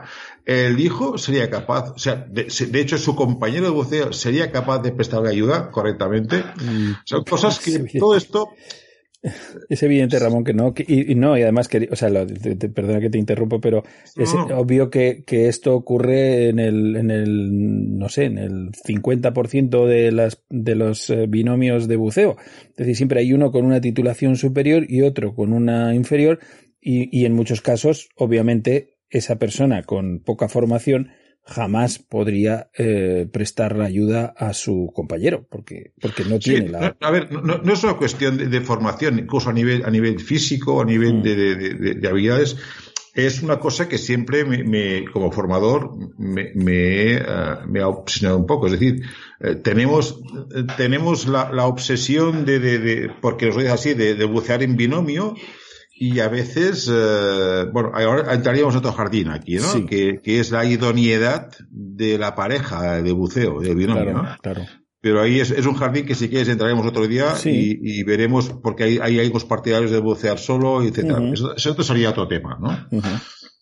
Pero, pero es que las, incluso las propias organizaciones, es decir, yo entiendo que para ser formador de niños, eh, yo encuentro a faltar a nivel de formación, a nivel de las agencias de buceo, unos cursos especiales de capacitación para el instructor.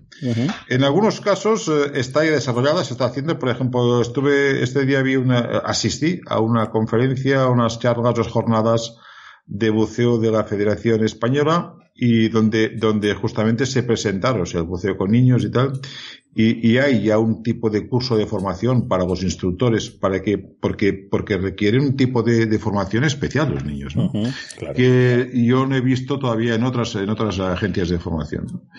Eh, al menos para darle, para darle al, al, al, instructor, pues todos los elementos y ayudas pedagógicas para ayudarle a llevar a cabo su labor. Claro. Y eh, que también, a ver, afortunadamente, de accidentes con niños, a ver, ya hay unas restricciones a nivel de profundidad, de tiempo y tal, pero que, bueno, que no deja de ser, eh, a mí como padre, yo tengo, yo soy, yo tengo dos hijas, mis hijas bucearon con, el primer buceo lo hicieron con 12 años, ¿vale? Eh, hicieron buceo, ¿vale? Hubo un problema inverso con una hija mía porque tiene más formación de orejas que no se había detectado. Eh, en, en, cualquier caso, ellas eh, han buceado ya de, con mucho mayores cuando me lo pidieron, pero jamás porque yo no las presioné en este sentido. Y a mí me hubiese encantado que se buceara conmigo cada día, ¿no? Claro. Ahora, ahora son guías de escalada. Bien, eh, ellos dicen que, que, han, que ellas me quieren, que lo ven menos peligroso que el buceo. Uh, mi, mi, visión es totalmente opuesta, pero bueno, ¿qué se Hombre, a, a ver, mm, respiran, básicamente respiran en la montaña muy bien, ¿me entiendes? Bajo el agua sí, ya a, a un metro eso, ya te ahogas, o sea que, en fin. No, pero lo que sí debería hacerse es, decir, digamos que hay que tener una serie de consideraciones. Es decir, tú aconsejas que se bucee con niños. Digo, bueno, si el que tiene que decidirlo, más que el padre así, tendría que ser primero el médico. Sí. Y segundo, desde vista de como padre o como formador, yo tendría que tener, eh, ver que el formador tiene una formación adecuada en este sentido y también comprobar que el equipo que va a utilizar el niño sea adecuado a su talla. Uh -huh. O sea, eh, pensemos que estamos a veces poniendo botellas eh, pesadas a, a, a, niños que joder, si pesa más pesa más la botella que el niño, ¿no? Y, eh, yo he visto he visto casos de estos eh, que el regulador tenga la boquilla pequeña, que las gafas sean adecuadas, que el traje se le ajuste correctamente, que no pueda tener frío, es decir el sistema de arrastre. Hay, hay un montón, hay un montón de parámetros que deben tenerse en cuenta antes de meter alegremente pues al niño eh, bajo el agua. Y yo es lo que aconsejo. O sea, sí. no es que lo vea más peligroso ni menos peligroso, sencillamente hay toda una serie de consideraciones que deben tener en cuenta y no tan solo por parte del padre, sino por parte también del instructor y sobre todo por el médico que autorice eh, la, la, la, aptitud del niño a bucear. Está claro, está claro. Eh, yo, yo quería hacer una consideración Ramón, que bueno, de, dentro de mi ignorancia, como siempre, sabes que siempre es, estoy aprendiendo mmm, cada semana de, de uh -huh. vosotros, los que, en fin, los profesionales que os dedicáis a ello desde hace muchísimos años en algunos casos. Y entonces, uh -huh. claro, eh, aquí hay una cuestión que, que, que no se nos puede dejar pasar por alto, que es, obviamente, cualquiera que, que hace su primer curso de, de buceo, lo primero que aprendemos es eh, que el medio hiperbárico, digamos, la, la, sección del más compleja y más eh, donde se produce un, un cambio más importante, un, una alteración más importante de la presión, es en los 10 primeros metros. Por tanto, estamos hablando que aún a una poca profundidad estamos mmm, teniendo, digamos, eh, que tener en cuenta este, este hecho tan importante, ¿no? Que es uh -huh. cuando se produce este, esta diferencia de espacios eh, aéreos y demás tan importante, ¿no? Eso lo, lo, lo, quería dejar claro. Y por otro lado, eh, es que, claro, cuando ves a los chavales, por jovencillos que sean, por, por pequeños que sean, empezar a bucear, o sea, es que se mueven como alevines los jodidos. O sea, es que, es que lo hacen muy bien. O sea, aprenden muy rápido, ¿no? Sí. Eh, y, y, quería acordarme de una experiencia que, que, que viví en, bueno, pues en un colegio de, de aquí, de, de, la Comunidad de Madrid, eh, que uh -huh. habían eh, traído un campamento, era un campamento eh, basado en, un campamento americano, basado en la formación de los astronautas, precisamente, ¿no? Entonces era un campamento en el que participaban chavales muy jovencitos de toda España y que, eh, bueno, pues tenían, aparte de, de ser un campamento en, en, inglés, un campamento con idiomas, pues tenían actividades mm, relacionadas con la robótica y relacionadas con el espacio, es decir, con, en este caso era el medio acuático donde se entrenaban como si fueran eh, una especie de astronautas, ¿no? Entonces, claro, habían contado con, con nuestros amigos de Marépolis, precisamente, con Oscar y con Pepe, en su momento, eh, para hacerles la formación, eh, ¿sabes? Y entonces, bueno, era maravilloso verlos. O sea, el, el día que yo fui, que era el último día, habían construido como una especie de estructura que era como la nave espacial, habían construido drones submarinos ellos mismos. Caray. Y, y entonces em, estaban buceando como si fueran astronautas, ¿no?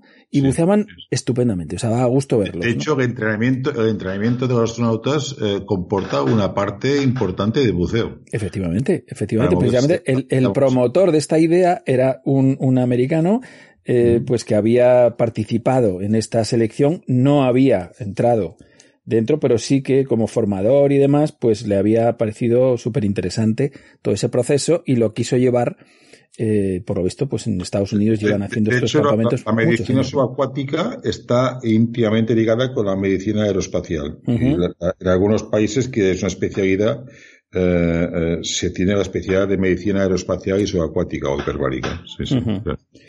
Pues eh, no, lo, mencionaba precisamente por esto, ¿no? Por la, por la rapidez con la que son capaces de aprender, porque yo creo que los niños en general, sobre todo los que, los que ya nadan desde muy pequeños y demás, o sea, la, la acuaticidad que tiene un niño eh, pues yo creo que la rigidez de los mayores la vamos perdiendo un poco, ¿no? Pero, pero los niños se mueven de verdad como peces en el agua. Sí, y, además pasa una cosa. Eh, generalmente los hijos de, buceadores eh, llevan en el agua desde que, desde que nacieron. ¿eh? porque se, se, encima pues se regala las aletas, el, el, tubo, el snorkeling, y como mínimo llevan ya muchas horas de agua de snorkeling. Esto, es decir, ya llevan ya una acuaticidad aprendida con ellos. Y, de ahí que haya que, que la transición a la botella, una botella pequeñita y tal, sea muy rápida y enseguida se sienten fantásticamente bien. Lo que pasa es que no hay que olvidar que, que, que, vienen de un mundo de gamnea en el cual suben y bajan rápido a la superficie. Cierto. Y como decías muy bien antes, eh, el peligro está en la superficie. O sea, eh, las, la, eh, los barcos, la sobrepresión, las accidentes de descomposición, todo está en superficie. Y, y, que cada, y que, y que en, el volumen eh, se, se, se, duplica en, en, en, los últimos 10 metros, el volumen pulmonar. Correcto. Entonces hay que, hay, el niño tiene que ser muy consciente de que eh, no tiene que subir tan rápido como, como cuando va con apnea, tiene que entender perfectamente que con, con una botella a la espalda o con un arquiré, con algo así, tiene que subir muy lentamente, eh, etcétera. O sea, hay, hay, y por esto el, el, el, niño tiene que ser emocionalmente maduro hasta el punto de, de, de, reconocer este peligro. Pero muchas veces los niños eh, no son conscientes de, del peligro o del, más que peligro, del riesgo que, que, por el que pueden, eh, que pueden eh, incurrir, ¿no? claro, claro. No, ven el peligro. Esto se dice mucho, ¿no? Es, verdad, es, verdad. Lo tiene que, hay que, hay que remarcarles esto y por favor, no, no subas, nunca subas así. Y de hecho, has, has comentado un tema que es una de las cosas que también es una de mis caballas de batalla. Es decir, eh, nosotros, los formadores, y porque las agencias lo han decidido así, eh, estamos acostumbrados a llevar a nuestros, eh, a los novatos, a la gente que empieza los cursos, y hacerlo en los primeros metros de agua, cuando un pequeño cambio de cota supone un gran cambio de volumen a nivel tanto de chaleco como pulmonar. Y si no, la persona no está al tanto, si el formador no está al tanto, aquella persona se puede encontrar en superficie. ¿vale? y, quizás sería más seguro hacerlo en 15 metros y no, y no en 5 metros porque daría más tiempo a poder reaccionar en ese sentido. No sé, es una cosa que hemos debatido y seguimos debatiendo mucho tiempo. Eh, la profundidad versus la seguridad y, y ahí sería otro jardín en el cual tampoco ahora no me apetece está claro, está claro.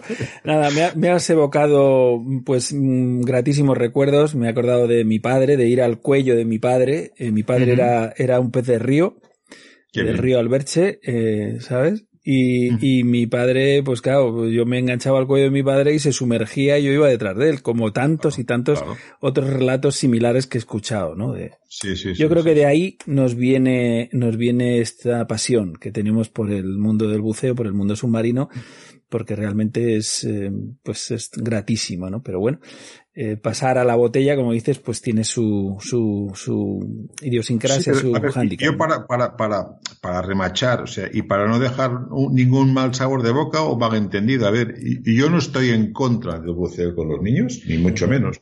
Yo solamente digo que antes de, de que el niño, de meter el niño bajo el agua, primero, estar seguros de que realmente él quiere aquello y no, y no, es. No, es que, seamos nosotros que queremos que, que, queremos que lo sea, ¿no? Mm. Y segundo, que eh, las personas que deben tanto evaluarlo como formarlo como equiparlo, de esas personas que pueden ser una misma persona o dos o tres, da igual, eh, estén de acuerdo en que, que, que sea, sea adecuado, o sea, que tenga la idoneidad tanto, tanto médica como, como física y como de equipamiento, ¿no? Solamente eso. Una vez cumplido esto, pues oye, pues perfecto. Eh, sabemos que hay unas limitaciones de profundidad y tiempo.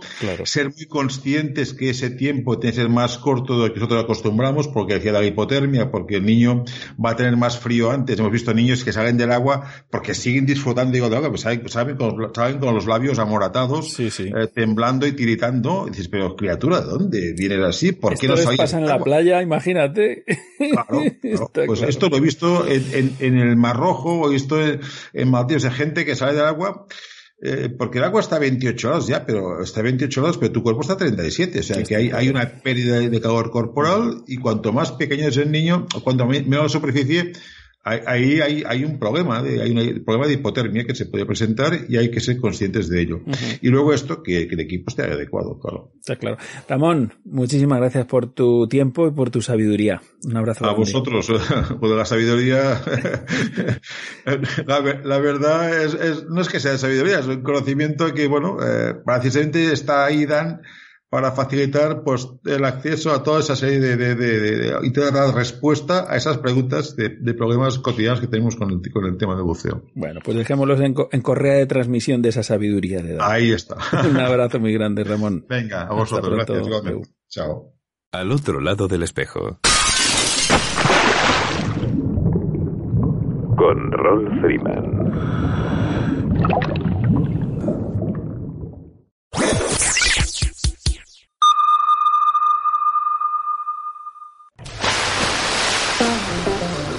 Quién quieres a tu lado cuando buceas? ¿A un buen amigo? ¿Al mejor compañero disponible? Hay alguien que puede ser ambas cosas. Dan Europe ha estado ayudando a los buceadores desde 1983, proporcionando asistencia médica de emergencia, planes de seguros específicos para buceadores y organizando actividades para promocionar la seguridad. A veces todos necesitamos a alguien que nos ayude o nos proteja. Cuando se trata de buceo, este alguien es Dan. Únete a nosotros en daneurope.org.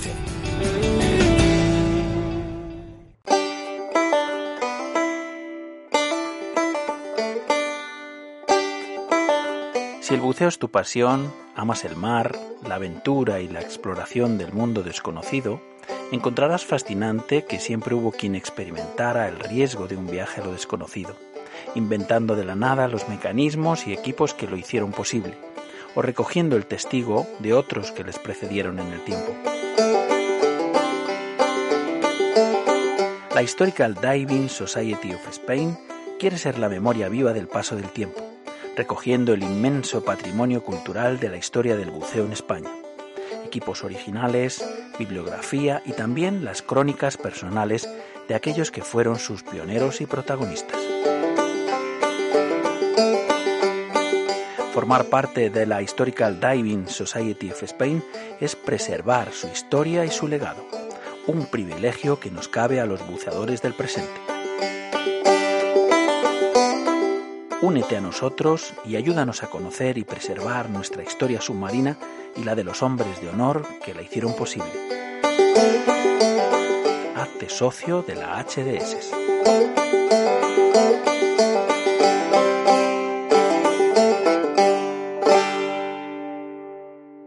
¿Te gusta la aventura? ¿Sientes emoción cuando descubres algo nuevo? Entonces un curso de cuevas es para ti. La cueva del agua, el pozo azul, la cueva del Morait serán los escenarios de lujo de tus aventuras y además mejorarás como buceador. Lo puedes lograr con un experto side mount y full cave instructor, Oscar L. García.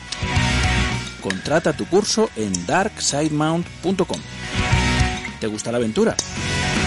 darksidemount.com. Bienvenido al lado oscuro.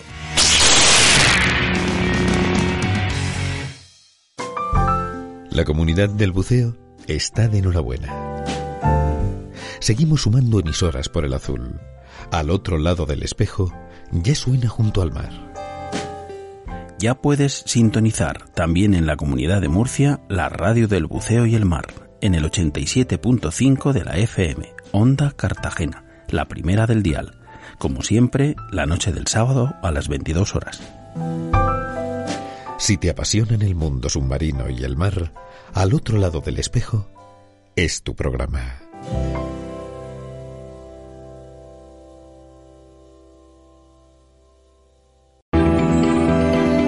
Si te incorporas a la sintonía, estás escuchando al otro lado del espejo, rompiendo el silencio con un mar de burbujas.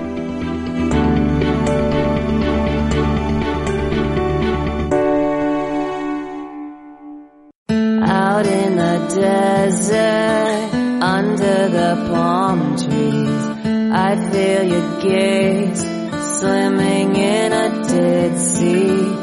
Persimmon forest, secrets are spoken. I've been invited, swimming in a dead sea.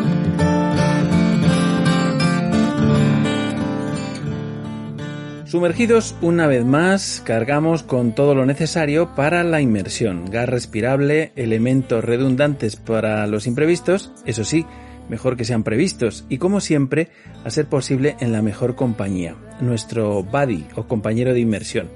Una vez bajo el agua, como pusieron de moda en la tele, mente fría, la importancia de lanzar como una boya los problemas, preocupaciones y demás cuestiones mundanas o personales que también hay que largar lastre. La psicología que rodea el buceo es más importante de lo que algunos piensan. Por eso aquí tiramos de profesionales para abordar estos y otros interesantes temas. Psicología del buceo es el espacio de nuestro amigo, instructor de buceo y psicólogo, Tony Bermejo. Buenas noches, Tony. Hola, buenas noches, Rol.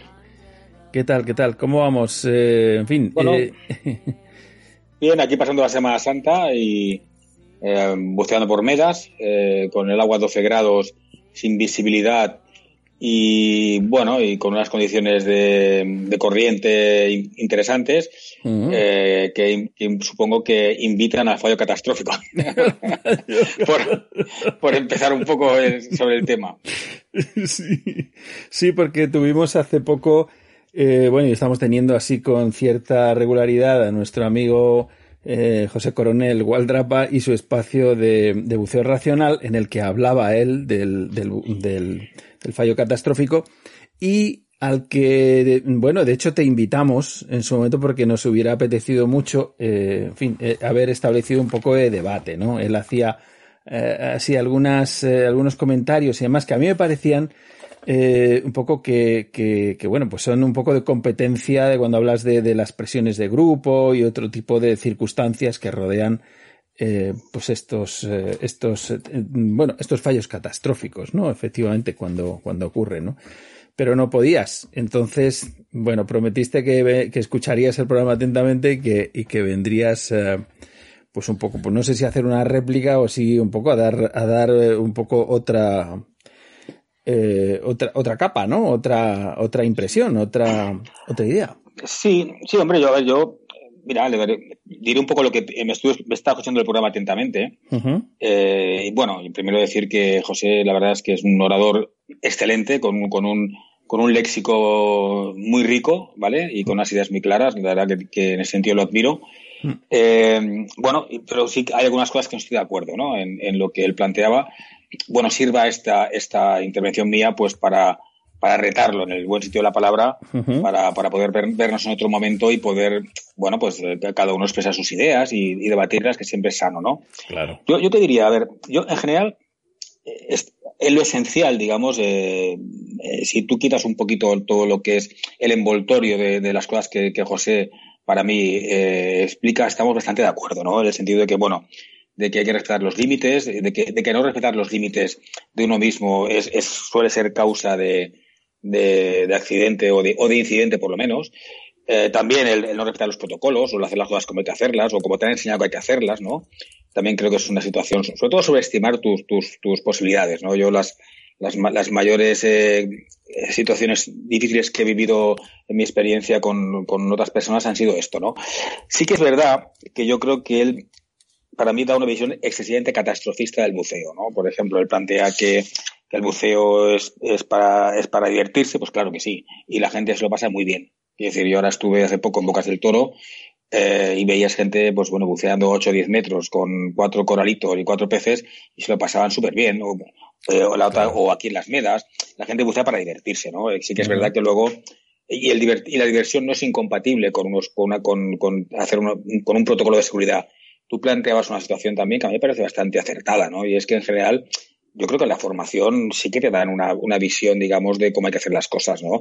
Luego ya está, a ti, es como cuando, te, cuando vas a poner el carnet de conducir, todo el mundo te dice y sabes que no tienes que conducir borracho, que no tienes que exceder los, los, límites de velocidad, hmm. tú sabes las, las, las, cosas que hay que hacer para, para, para que no te pase algo, o, por, o, por, lo menos minimizar riesgos. Otra cosa es que luego cada uno pues hace la, las cosas que le parecen, ¿vale? Pero en este sentido yo creo que, sobre todo lo que, lo que yo veo que es un poco poco, poco acertado es el ejemplo, ¿no? Él, pone un ejemplo de, de, un, de, un, bueno, de que pete un latiguillo de baja y, y explica toda una situación terrible, ¿no? Yo, yo te diría, esta situación es posible, desde luego, pero es muy poco probable, ¿vale?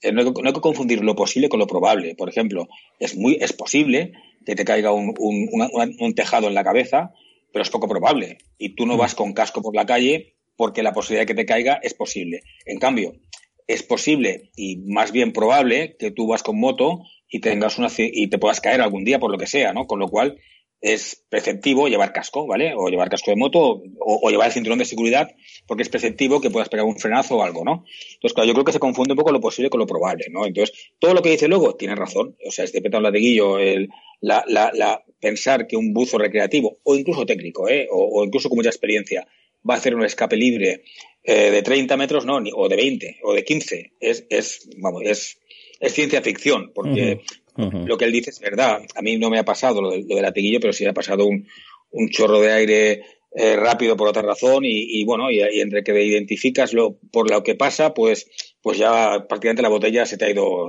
al Norris, ¿sabes? Entonces yo creo que, que, bueno, el ejemplo no es acertado, pero por ejemplo, el, el, ejemplo de lo de la máscara, eso sí que es acertado, ¿no? El hecho de que de que la máscara te pueda dar un aletazo, oye, o que se te empañe toda la inversión, o que te entre agua. Yo creo que falta de habilidades que te pueden poner en tensión y que si no tienes la capacidad de, de solventarlas, pues, pues bueno, pues te puede llevar a un accidente, ¿no?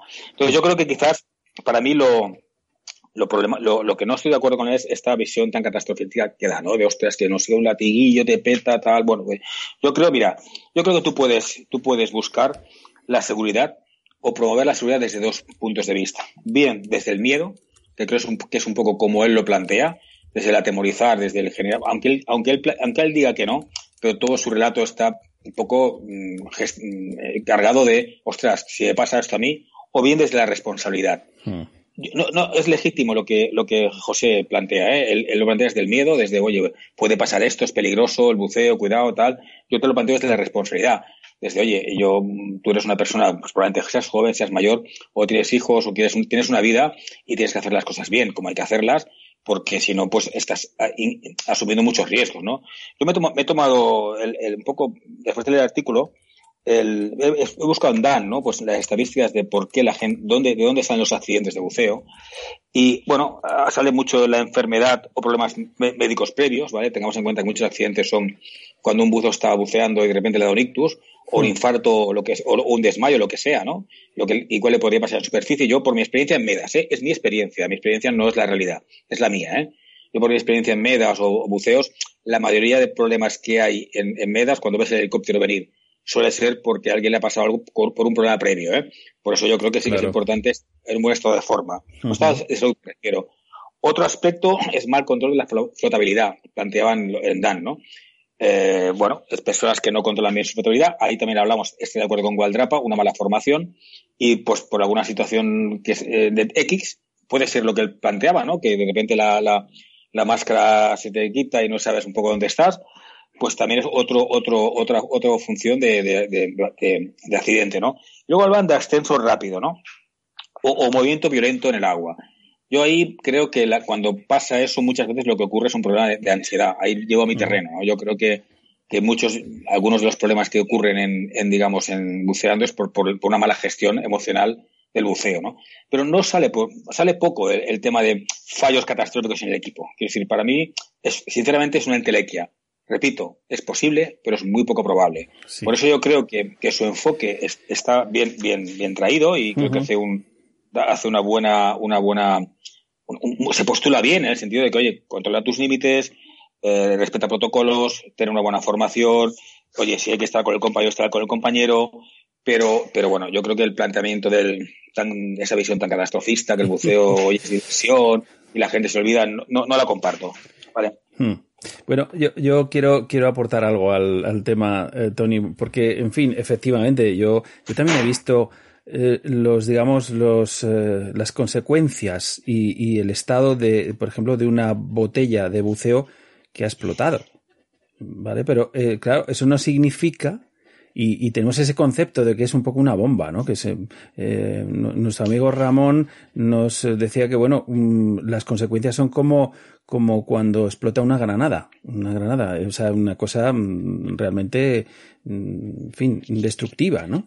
Pero, eh, sin embargo, cargamos eh, las botellas y las cargamos a la espalda y las metemos en el coche y tal, o sea, manejamos esto no con esa idea de que estamos manejando una bomba, ¿no? Hemos visto eh, que, se han roto eh, estas, em, pues la, propia, mm, eh, la propia boquilla y demás, por, porque se han instalado como incorrectamente, o en fin, por muchas cuestiones, pero, pero son cuestiones efectivamente que son, son casos absolutamente muy aislados, ¿no? Hablamos de, de una actividad que también lo comenta Waldrapa, ¿no? Es decir, eh, el mérito de, de las certificadoras eh, más populares y demás es que llevan a miles o a millones de buceadores al agua cada día. Entonces, claro, estadísticamente, em, pues eh, ocurren muy pocos accidentes, muy pocos, muy pocos. Pero mira, yo, yo te, está pensando una cosa importante, Raúl. Mira, eh, tú dices, la gente le tiene miedo a los tiburones, ¿vale? El, tiburón, eh, hay, terror eh, entre que te ataque un tiburón. Sin embargo, creo, creo haber leído en algún sitio, no sé si es, es real, pero donde más muertes hay es por caída de cocoteros, de los cocos, o, ataques, de hipopótamos. Cuando hipopótamos, entonces quiero decir, tú puedes estar preocupado eh, por, por, oye, por, por que te ataque un tiburón, que es, es prácticamente muy difícil que te ocurra a, un buzo. En cambio, cuando te cae un coco, vas por la selva y no vas preocupado. Entonces yo creo que es importante identificar bien el peligro. Yo hay una cosa que para mí es una opinión muy personal, ¿eh? y que yo creo que hay dos, hay dos cosas que serían muy mejorables eh, en la formación. Primero, lo he dicho muchas veces, la psicología del buceo, o sea, el que el buzo entienda sus emociones. Yo he visto a, buzos malinterpretar lo que le está pasando y esa mala interpretación llevarlo a una crisis de ansiedad. Hmm. Yo he ofrecido, te lo digo, con, a cursos directos de PADI y otras, otras organizaciones, ir a dar charlas sobre psicología del buceo a, los instructores en su formación y, y no, no, no, no, no, como, no como una profesión, ¿eh? amigos, oye, decirle, oye, pues mira, si te apetece, no, no interesa, ¿vale? Y la otra cuestión para mí es, yo creo que una fuente de alternativa sería imprescindible desde el principio. Yo recuerdo una vez, eh, yo, bueno, no voy a hablar de bucear solo, no bucear solo. Para mí, todo el mundo bucea solo, aunque vaya, aunque vaya acompañado. Sinceramente, al final eres tú el que tienes que resolver tus problemas. Yo me acuerdo una vez en el, abajo en el 3, estaba, bueno, al final abajo del todo, ¿no? Y, me vino un pensamiento a la cabeza y, dije un poco lo que, lo que planteaba Gualdrapa, ¿eh? Digo, hostia, si yo tengo aquí un problema eh, gordo, no salgo. Imposible. O sea, yo puedo salir de, menos metros, me iré a la, a la cámara hiperbárica, estaré un tiempo allí, desde aquí no salgo. Y ahí llevaba ya, llevaba ya igual mil, unas, más de mil inversiones, ¿eh? Y a partir de ahí decidí Aún no había hecho la formación técnica, que ya, ya claro, con formación técnica ya voy con más, con más gases, pero decidí comprarme una botella de 3 litros. De 3 litros. Es que para que nos entendamos, es como una reserva de una botella de 12, ¿sabes? Bueno, yo, yo durante muchos años llevé la botella de 3 litros colgadita aquí al lado, que no molesta nada, y yo sabía que un problema gordo, yo con, oye, con 600 litros de aire salgo de cualquier lado, ¿sabes? Aunque tenga que ser rápido, saltarme una deco, irme, irme a la cámara hiperbárica. Cámara, claro pero, pero no me voy a morir. Entonces, yo creo que esto para, debería ser fundamental desde el principio. no, no las botellas estas de Spray, que eso es una chorrada, eso no vale para nada. Una botellita pequeñita de 3 litros, oye, a ti colgadita y que no, de verdad, no, no se nota, no cuesta. Pues yo creo que una fuente de alternativa daría mucha más seguridad y, y confianza para todas estas circunstancias que estamos hablando. Pero recuerda, eh, para mí la gente no se va a, no se va a encontrar casi, seguro con, que le pite un latiguillo, pero sí se va a encontrar con que eh, se rasgue la boquilla, trague agua y no sepa por qué. Se va a encontrar con que de repente el regulador no le dé aire y no sepa que es que la botella está medio abierta, medio cerrada o medio abierta, ¿vale? como mm, quieras. Se va a encontrar de repente con que eh, sí, el, de repente el, el jacket o el ala se le hincha de una manera descontrolada y no sabe por qué. Eh, esas cositas que son las que realmente provocan accidentes, que cuando se, concatenan son, son accidentes serios, es lo que hay que tratar y lo que debe preocupar. Lo otro es como que te caiga una teja en la cabeza. Si te pasa, mm, bueno, estás, lo, tienes difícil para, para solventarlo si no tienes una botella. Yo cuando te digo que me, pasó yo estaba allí, me pasó esto, pues ya, ya, era técnico, ¿eh? ya llevaba botellas. Oye, ni me preocupé, cambié de botella, pam, pam, pam, y luego ya me, me dediqué a pensar qué estaba pasando con calma, tranquilidad, y lo resolví. ¿sabes? Entonces, para mí la clave sería que todo buzo en su formación conociera mejor las emociones que siente un buzo cuando está buceando o las cosas que le pasan y tuviera una fuente de alternativa para el momento de necesidad utilizarla. Pues, eh, Tony, yo la verdad es que pienso que, que en fin, eh, creo que tienes mucha razón, pero Mm, qué, difícil es eso de decir, conócete a ti mismo, macho. O sea, conoce tus emociones, conoce tus límites. Esto eh, a mí me parece dificilísimo, complicadísimo. Creo que hay gente que se tira toda una vida intentando conocerse a sí mismo y no, y no, no lo consigue, ¿no? Eh, y el tema de los límites, de decir, bueno, ¿cuáles son los límites? Es decir, bueno, hay un componente eh, yo no sé, creo que hay un sector un poco de la población que, que, siempre está transgrediendo todo, absolutamente todo, constantemente. O sea, pero, pero, bueno, tú, haces, has puesto el símil de la conducción. En, la circulación, tú sabes perfectamente, si tú, si tú eh, respetas los límites de velocidad de cualquier carretera a la que vas, verás que todo el mundo te adelanta. Todo el mundo, sin excepción. O sea, es, es la norma. la norma es la transgresión. Pero yo, yo cuando, cuando, cuando, me refería a conocer un poco más, no me refería a conocer tu mundo interior, ¿no? Sino a conocer, que es muy complicado, estaría bien. Sino a saber que, por ejemplo, cuando tú sientes que un regulador no te da aire, puedas pensar que a lo mejor lo que te pasa es que estás ansioso, ¿vale? Porque es, es un clásico que el regulador no, te no le da aire a un alumno, a un, un mm. open water o, un avanzado, coge el instructor o el guía o el compañero del regulador y funciona perfectamente.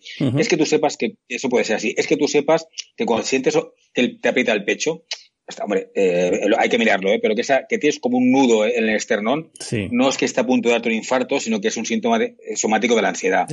es entender ese tipo de cosas, porque claro, si tú eres capaz de entender esto eh, debajo del agua, porque debajo del agua no puedes hablar, pero claro, si tú entiendes, ostras, esto que me pasa es que estoy nervioso, me voy a tranquilizar, si puedes hacer ese, ese gesto, va a ser mucho mejor que si no tú piensas, ostras, ostras, no me da aire, me duele el pecho, uff, me tengo que ir para arriba, ¿sabes? Me refería un poco a este tipo de cosas que se trabajan muy poco en la formación y que son fruto de no pocos accidentes. Lo mismo que hablamos de, de, pasar los límites, ¿eh?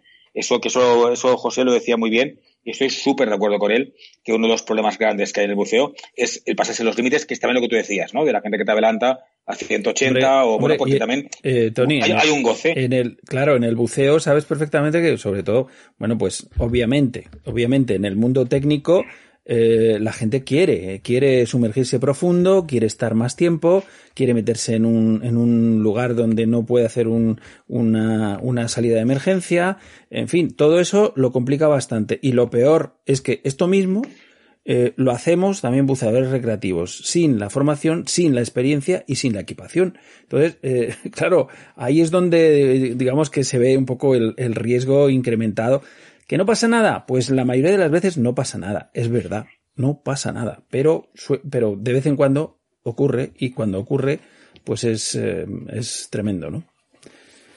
Sí, aún así yo creo, Rol, que el mar es bastante, te pone bastante en tu sitio, ¿eh? Hmm. Sí que es verdad que, hay personas especialmente propensas a, a sobrepasar los límites, pero también es, un poco, yo creo sinceramente, te lo digo sinceramente, creo que es más la anécdota que la norma. ¿Sabes? Lo que pasa es que la, anécdota es lo que tú te acuerdas, ¿sabes? Tú no te acuerdas de la, de, lo, de la norma. Yo, por ejemplo, hoy he estado buceando en, Medas esta mañana y con unos alemanes franceses y no ha pasado nada. Bueno, sí que ha salido cada uno en una zona de, de, la isla. Pero bueno, eso es lo normal, porque era un día baja visibilidad, eh, pero, pero, no ha pasado nada, han, tirado, han tirado boya y ya está, ¿no? Pues esto es lo normal en un, en un buceo y haré 500 buceos y será lo normal. Y habrá uno en que pasará algo va a ser algo y vendrá el helicóptero se lo llevará a Palamos. Y ese uno, es, ese uno es el que comentamos. Pero el mar, en general, pone a la gente bastante en su sitio. Y a la gente, ostras, no todo el mundo, cuando ve una cova, al contrario, ¿eh? yo he ido con personas al túnel de la vaca, eh, que es un, sabes que es una, que es un túnel, nada, abierto, y no todo el mundo quiere, no todo el mundo quiere entrar. Yo creo que el, mar, el, mar, impone más de lo que nos pensamos. Sí, sí, pasa que Incluso antes de entrar, Tony, antes de entrar al mar. Es decir, eh, pues eh, yo, he venido, tú sabes perfectamente, yo he venido desde, desde el centro de, de, Madrid y demás, y venir hasta, hasta Medas o hasta Cap de Creus. Y de repente decir, pues no, yo no veo el mar, no, no, no le veo que, que o sea, yo no estaría cómodo en el mar. Entonces, yo prefiero esperar que deje de soplar el viento, que deje de haber mar de fondo, que deje ver este oleaje, este, y cuando esté tranquilo entraré a bucear porque no quiero tener un disgusto. Y sin embargo, otros compañeros pues han sido más aguerridos y claro, las han pasado putas. O sea, en fin, esto es la cosa, ¿no? O sea, verlas venir, ¿no? Ver las cosas venir un poquito, ¿no? si tú crees que lo vas a pasar mal, tienes muchas posibilidades de pasarlo mal. Hombre, claro.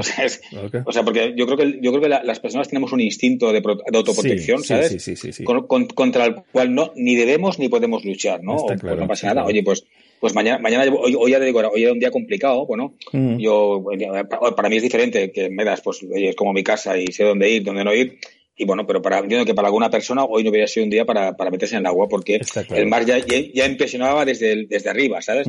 Y ya sabes tú que arriba a veces no. Pero yo también te digo, ¿eh? cuando el mar está muy agitado arriba, aunque abajo esté en calma, yo por mi experiencia las personas se estresan. Porque ya, hostia, ya las olas se mueve, no te, no te equipas igual, eh, oye, ya y entran, entran ya un poco estresadas eh, en el agua, ¿no? Si encima bajas y no hay visibilidad y hay un poquito de corriente, pues ya tienes un poco un, hay un, un, un mix que, te puede, por lo menos para hacerte pasar un mal rato. Bueno, Tony, eh, terminamos. Eh, nada, la próxima, bueno, no, no has escuchado al principio del programa que teníamos a José Coronel hablando eh, por segundo día eh, sobre el buceo en solitario. Es interesante este tema que, tú también conoces y practicas de vez en cuando y me gustaría también que aportaras tu opinión mm, en un próximo programa. ¿Te parece? Sí, hombre, lo escucharé, pero me parece un poco desconsiderado replicar a, mi amigo José sin estar el presente. Yo creo que lo, lo, justo sería poder un día vernos los dos, pero igualmente lo escucharé. Y, y, si tengo alguna aportación constructiva, pues encantado. El próximo día que, que venga eh, por aquí, eh, te invitamos a ver si, a ver si puedes, ¿vale? Eh, venga, correcto. Un abrazo grande, Tony. Gracias por venir. Abrazo. Hasta pronto amigos, soy Rolf Freeman y he confiado el curso de buceo para mis hijos a Paramax, Escuela de Buceo y Rescate. Desde el primer Open Water Diver hasta los más avanzados cursos de buceo técnico, su principal objetivo es la seguridad en el buceo. Paramax imparte cursos en la estupenda piscina cubierta de For You Sport en Villanueva del Pardillo. Busca para Max Escuela de Buceo y Rescate en Instagram y Facebook o llámales al 649 052 052. no te tomes a la ligera tu formación de buceo y primeros auxilios. Contrata la máxima calidad con Paramax, Escuela de Buceo y Rescate.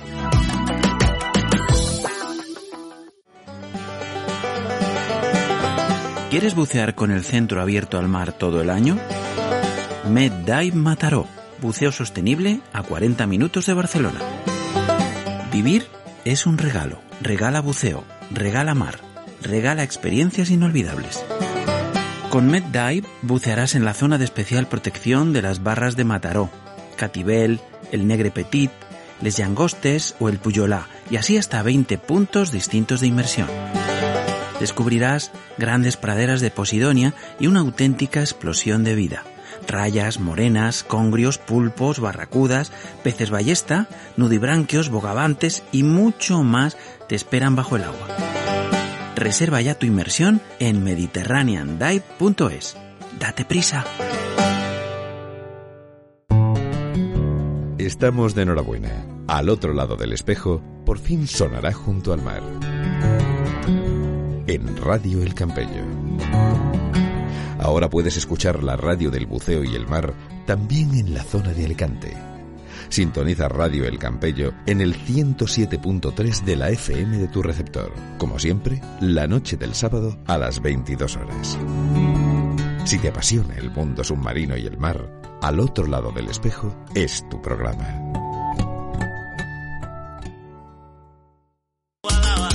Hola, Rol. Estoy buscando un destino de buceo para aprovechar mejor mis vacaciones. ¿Cuál me aconsejas? Si llevas tiempo queriendo hacer un viaje donde tengas todo el buceo que puedas desear, no me cabe la menor duda que la Riviera Maya, el Caribe mexicano, es la mejor elección. ¿Puedes darme una pista? Te las doy todas, verás. Coges un vuelo directo a Cancún en Quintana Roo, que es como la manga del Mar Menor, pero con mojitos. Coges la ruta 307, rumbo sur, y en un momento estás en Playa del Carmen. Buscas la avenida 45, esquina calle 26, y ya estás en Pepe Dive Center. ¿Te refieres a Pepe Esteban, el experto en tiburones toro? El mismo. No tendrás un momento para aburrirte, te lo aseguro. Bucearás en los mágicos cenotes que salpican la selva maya, en los increíbles arrecifes de Cozumel, y si te portas bien, verás el mayor pez del océano, el tiburón ballena. Y además, con tus propios ojos verás a Pepe con su cota de malla atraer a su lado a los magníficos tiburones toro. Una auténtica pasada solo tienes que enviarle un correo a info@ppdivecenter.com y tendrás a tu alcance el viaje de buceo de tu vida. ¿Pero dónde vas tan deprisa? No espero más. Esta vez quiero contarlo yo. Me voy volando a Pepe Dive Center.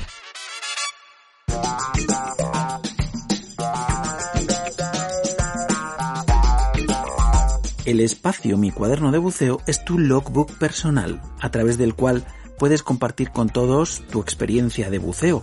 Anímate y cuéntanos, muy brevemente, tu última inmersión, o aquella que recuerdas de modo más especial, o puedes escribir un relato o narración relacionada con tus vivencias como buceador, reales o imaginadas, y puedes ponerle tu propia voz, tú eliges.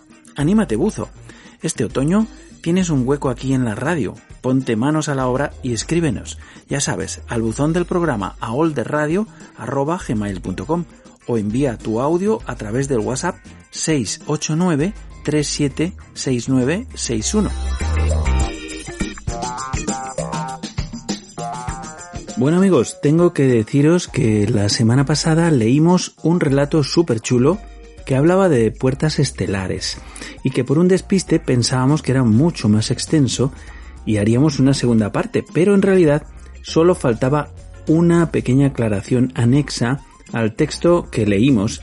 Si os parece lo leemos y pasamos a otro relato que nos acaba de llegar. Vamos brevemente con la aclaración final de Alex y su otro mundo.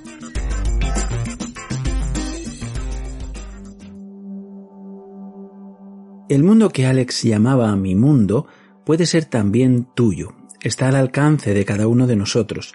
No necesitamos naves espaciales ni puertas estelares, ni tan siquiera vivir en el futuro. En ese mundo, tan cercano pero tan desconocido por todos nosotros, encontrarás seres maravillosos, paisajes imposibles, sensaciones increíbles. En ese mundo viajarás como Alex ingrávido, solo escucharás tu propia respiración, pausada, tranquila. Ese otro mundo no es otro que nuestros mares. Solo necesitas un equipo de buceo y una playa, tu puerta estelar. Anímate. Deja tu estrés diario atrás. Olvida tus temores irracionales. Está al alcance de tu mano. Atrévete a viajar. Hazlo. Tu mundo. Te aseguro que recibirás mucho más de lo que jamás has imaginado. Quizá encuentres tu propia reliquia del pasado, la nave espacial de otros que surcaron los mares antes que tú, tu barco hundido. Lo que sí te garantizo es que encontrarás algo con lo que jamás había soñado antes, ser parte integrante de un mundo hasta entonces completamente ajeno a ti y compartir un momento de tu vida con los seres que lo habitan. ¿De verdad que te lo vas a perder?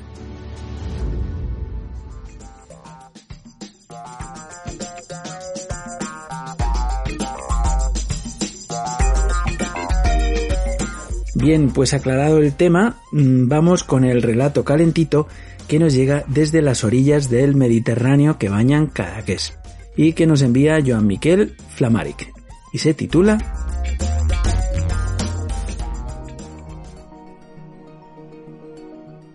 ¿Sirenas? ¿Un mito? Es de noche y sobre la mesita del salón suena insistentemente el teléfono móvil. Al otro lado una voz muy familiar. Conversamos. Hacía días que no hablábamos porque él siempre suele estar muy ocupado, cuando de repente suelta la bomba. Necesito que te cojas unos días libres y te vengas con tu cámara para realizar un trabajo. Nos conocemos mucho y su falta de precisión enciende todas las alarmas. ¿De qué se trata? Transcurren unos segundos cuando finalmente, como quien no quiere la cosa, lanza la propuesta. Hay que hacer unos books para unas sirenas. ¿Perdona? ¿He oído bien? Sí, sí, sin titubeos, me lo confirma. Soy un escéptico por vocación y este envite me veo con fuerzas sobradas para rechazarlo, porque me parece realmente ridículo hacer algo así. Continuamos charlando y finalmente, sin más, nos despedimos. Transcurren los días y finalmente coincidimos con mi amigo y compañero en la jornada de buceo que habíamos previsto. Un par de magníficas inmersiones preceden a una buena paella para calmar el pantagruélico apetito que tenemos. Llegan los cafés y con ellos recibo una segunda andanada en mi línea de flotación. Que si vas a venir a hacer las fotos a las sirenas, esta vez con la regala maltrecha y achicando me cuesta más escurrir el bulto, pero argumento lo descabellada que me parece la idea de sumergirme en semejante contubernio y la responsabilidad que representa asumirlo, y que no tengo ningunas ganas de autopresionarme. Finalmente, parece que se da por vencido. No hay dos sin tres.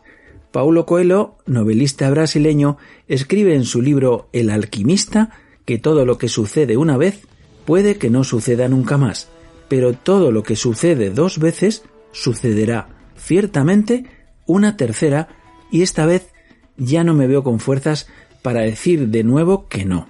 A alguien que jamás me dice no a mí y por ridículo que me parezca y a regañadientes acepto finalmente la propuesta. Llega el día señalado. Mi amigo me recoge con su furgoneta al salir del trabajo y tras cargar mi material ponemos rumbo al destino. Transcurren los kilómetros y alguna parada leve. Es lejos y nos turnamos para conducir. El viaje se hace interminable.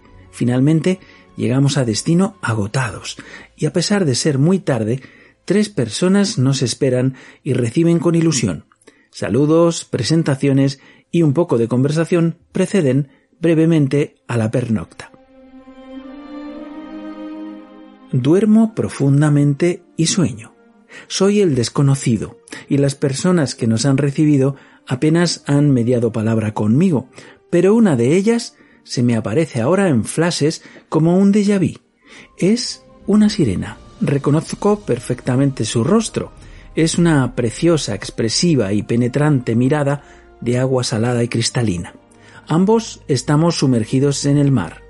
Es oscuro, pero la veo con toda claridad. Nada sin parar a mi alrededor, observándome atentamente, y yo con toda mi incredulidad a ella. Su presencia me da una increíble sensación de paz. En un momento determinado, me lanza un beso de burbujas con la mano y desaparece en las profundidades abisales. Ha amanecido y tras desayunar me dirijo con mis bártulos al lugar indicado. Me equipo y me sumerjo con la cámara para hacer unas pruebas de luz y balance de blancos. Estoy realizándolas cuando noto una presencia y, al girarme, aparecen por doquier un grupo de bellísimas sirenas de colores, nadando, haciendo curiosas piruetas y chapoteando en saltos sobre la superficie y volviéndose a sumergir.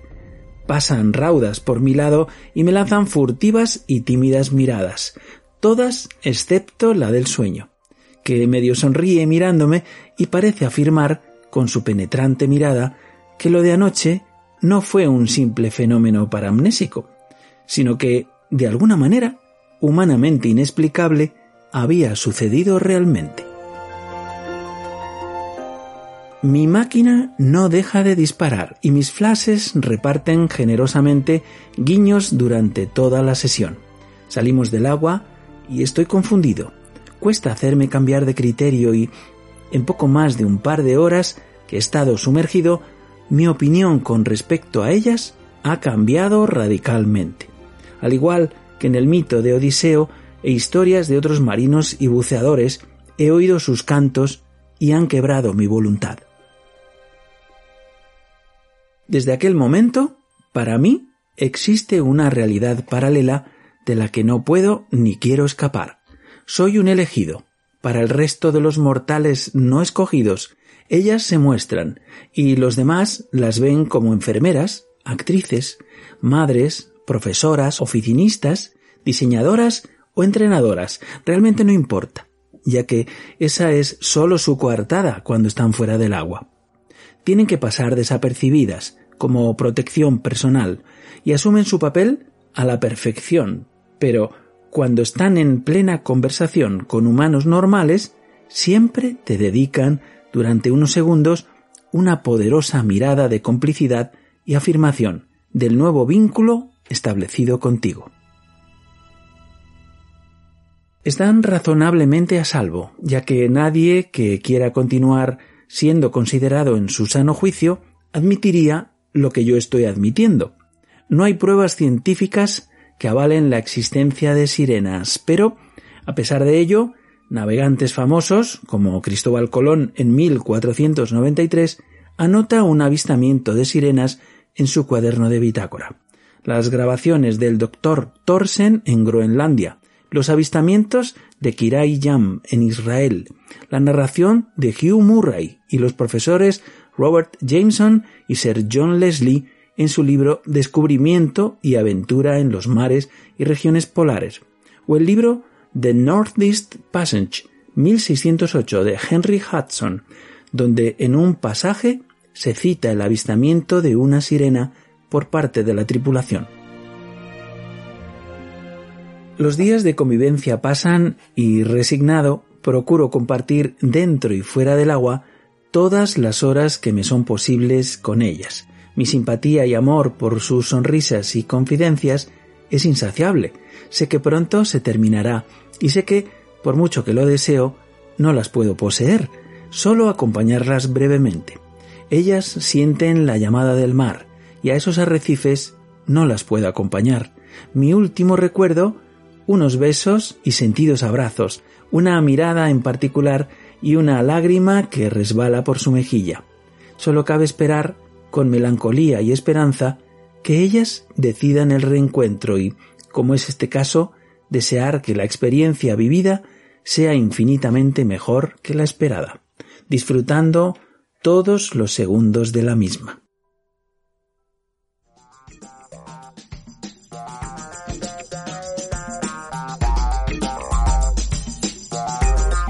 Qué maravilla, querido amigo Joan Miquel, qué envidia de experiencia. Todo el mundo sabe que las sirenas, como las meigas, no existen, pero a ver las haylas. Y además me consta personalmente también, porque tuve la ocasión y el privilegio de entrevistar a dos de ellas aquí, en la Radio del Mar. Y me consta que debió ser la misma de tus sueños, pues en mi caso también sentí su mirada penetrante y atrayente durante muchos días después. Mi enhorabuena por la experiencia y mi agradecimiento por compartirlo aquí con los oyentes de al otro lado del espejo. Y ya sabéis amigos, la próxima semana más relatos e inmersiones. Envía el tuyo. Anímate, buzo.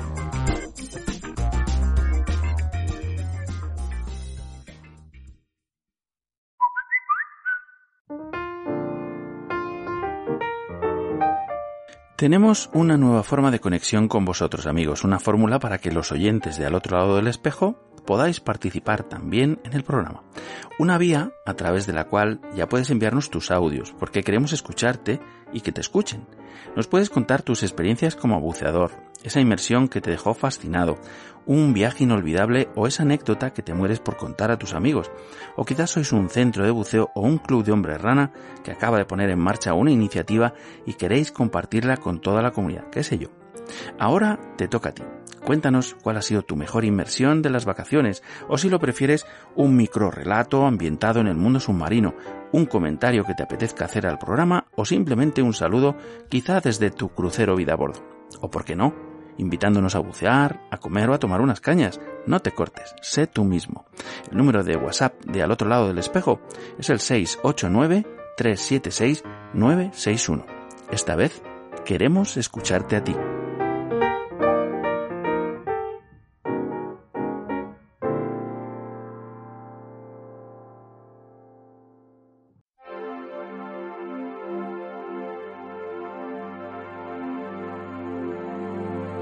Una efeméride es un hecho relevante escrito para ser recordado, conmemorado o celebrado en un determinado día.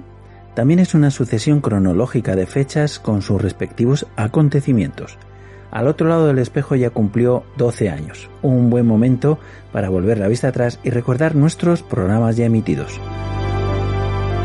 Aquel día, sábado 14 de abril de 2018, la noticia no venía del mar, sino del río. El titular decía, el Ebro da una tregua tras una noche en vela. A pesar de las previsiones, el río sigue su curso sin anegar núcleos urbanos de los municipios ribereños de Zaragoza.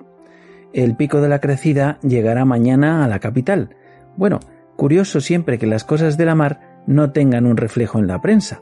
En fin, aquella noche saltamos a las ondas del ciberocéano con la emisión del programa 283 de Al otro lado del espejo. Este fue nuestro plan de inmersiones. Nos hacíamos eco, como lo hemos hecho hoy también, del sexto aniversario in memoriam de Jordi Mateo Rubio. Como siempre, desde entonces le dedicábamos nuestro programa de radio. Descubríamos el Sardine Run, una montaña rusa de increíbles sensaciones, conversando con Aqua Wild Africa a través de Daniele Pavan, y lo hacíamos con la inestimable ayuda en la traducción simultánea de nuestra amiga Anita Morgan. Nueva entrega del Women Divers Hall of Fame. Descubríamos a la bellísima Tania Streeter en la voz de Joana Frisuelos. Era el turno de mis amigos los peces, la inmersión semanal en la biología marina desde la Escuela de Buceo Zoea de Madrid, con Inés García, que nos sumergía en el arrecife y nos presentaba una especie tremendamente difícil de ver, el gobio dardo o dardo de fuego, magnífico o gobio espada. Tenéis donde escoger, o bien su nombre científico, Nemateleotris magnifica tuvimos noticias de la cita con los decimoprimeros encuentros Blue Drinks Murcia, con Alicia Prieto, que nos contaba la experiencia hablando de Salinas de su invitado, José Manuel Vidal, de la asociación Calblanque. En la Conjura de los Pecios, el espacio de arqueología sumergida de patrimonio subacuático.net y Lucas Sáenz, escuchamos noticias nuevamente acerca del galeón San José.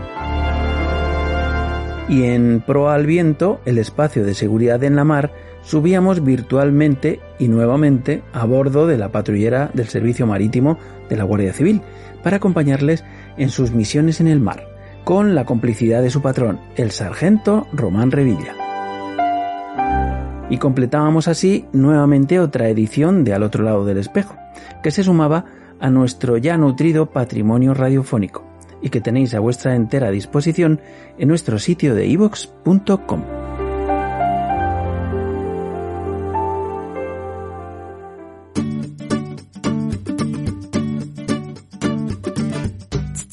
Hey, buzo, ¿sabes todo lo que Dan Europe viene aportando al mundo del buceo?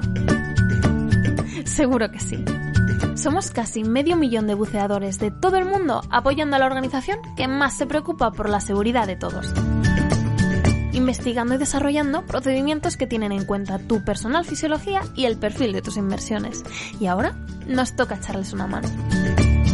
¿Qué cómo? Súper fácil, manteniendo tu afiliación por solo 25 euros al año, con un montón de ventajas solo por ser miembro de esta increíble organización como su línea de emergencia 24/7, consulta médica, asesoramiento legal y un montón de recursos formativos sobre medicina y seguridad del buceo. Multitud de descuentos especiales a la hora de adquirir tus equipos, salir a bucear o comprar productos y merchandising en la tienda Dan. Y además, cuando llegue el momento de volver a bucear, estar afiliado a Dan Europe será la mejor opción para obtener la mejor oferta en tu seguro obligatorio de accidentes de buceo. Si siempre habías elegido como buddy a Dan Europe, ayúdanos renovando tu afiliación ahora por solo 25 euros. Y si es la primera vez, descubrirás que ser buzo Dan tiene la mar de ventajas. Por una organización que vela como nadie por tu seguridad como buceador. Afíliate ahora a Dan Europe. Nadie sabe lo que puede hacer hasta que decide intentarlo. 1949, Ludovico Mares diseñó y fabricó sus primeras máscaras con un objetivo claro, compartir su inmensa pasión por el mar con el mundo. Diving, snorkeling, freediving, spearfishing, entra en una nueva experiencia. ¿Estás preparado para emociones mucho más profundas? Tecnología, vanguardia, innovación y el mejor diseño italiano. La chispa que enciende el engranaje Mares sigue siendo la misma que hace 68 años la pasión. ¿A qué profundidad te llevarán nuestras aletas? Todo lo que no te da el mar, lo tiene mares.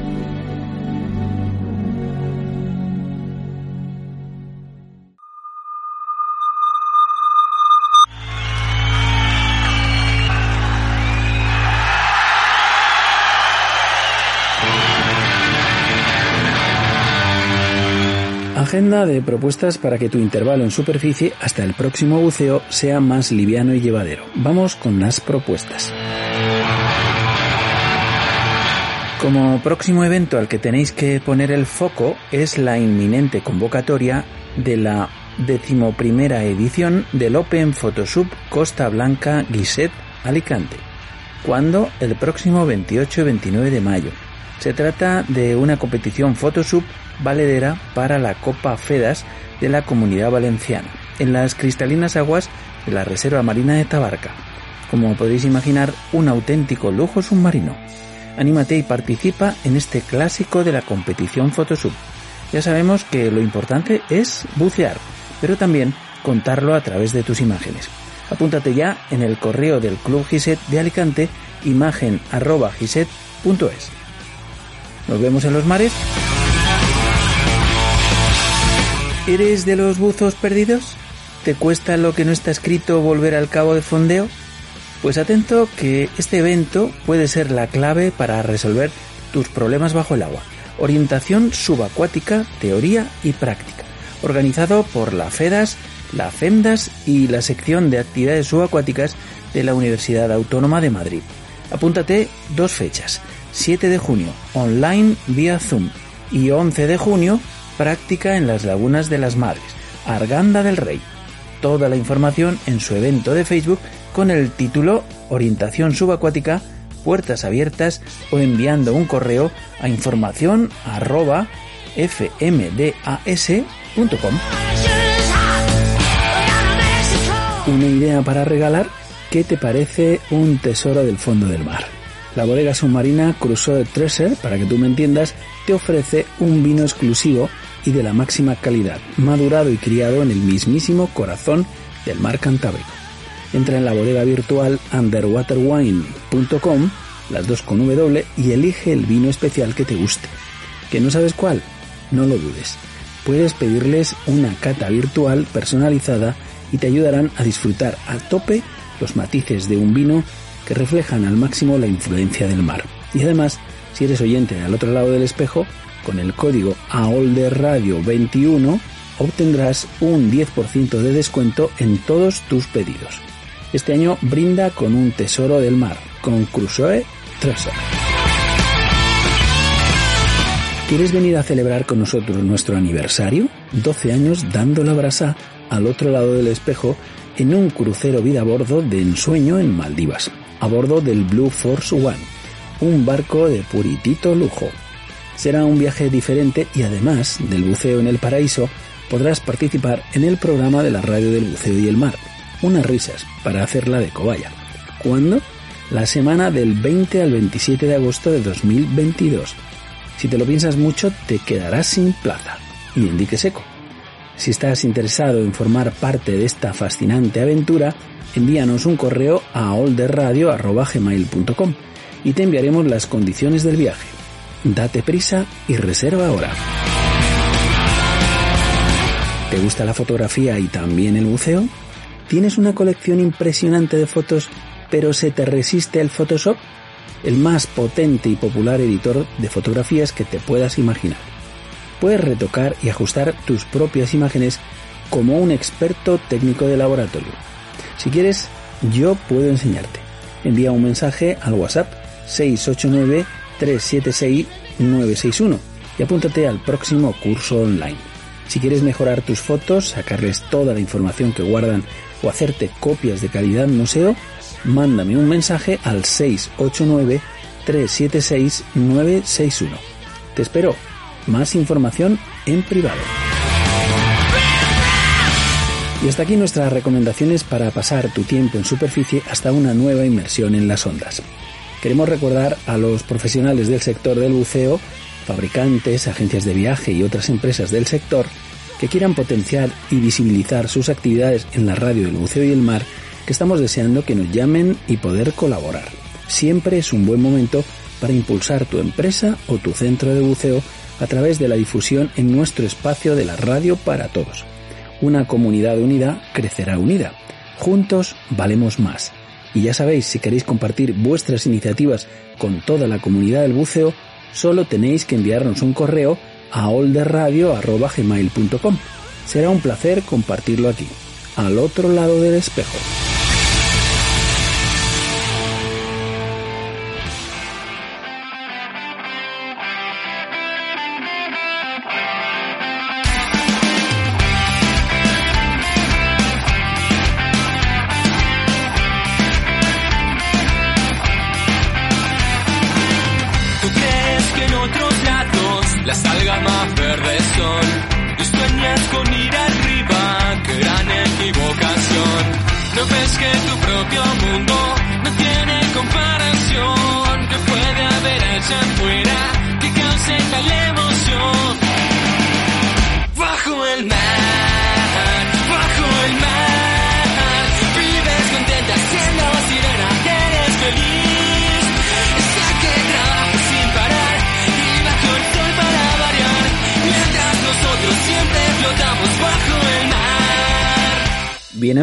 Eso fue todo por hoy. Aquí termina nuestro programa cuadrigentésimo nonagésimo primero.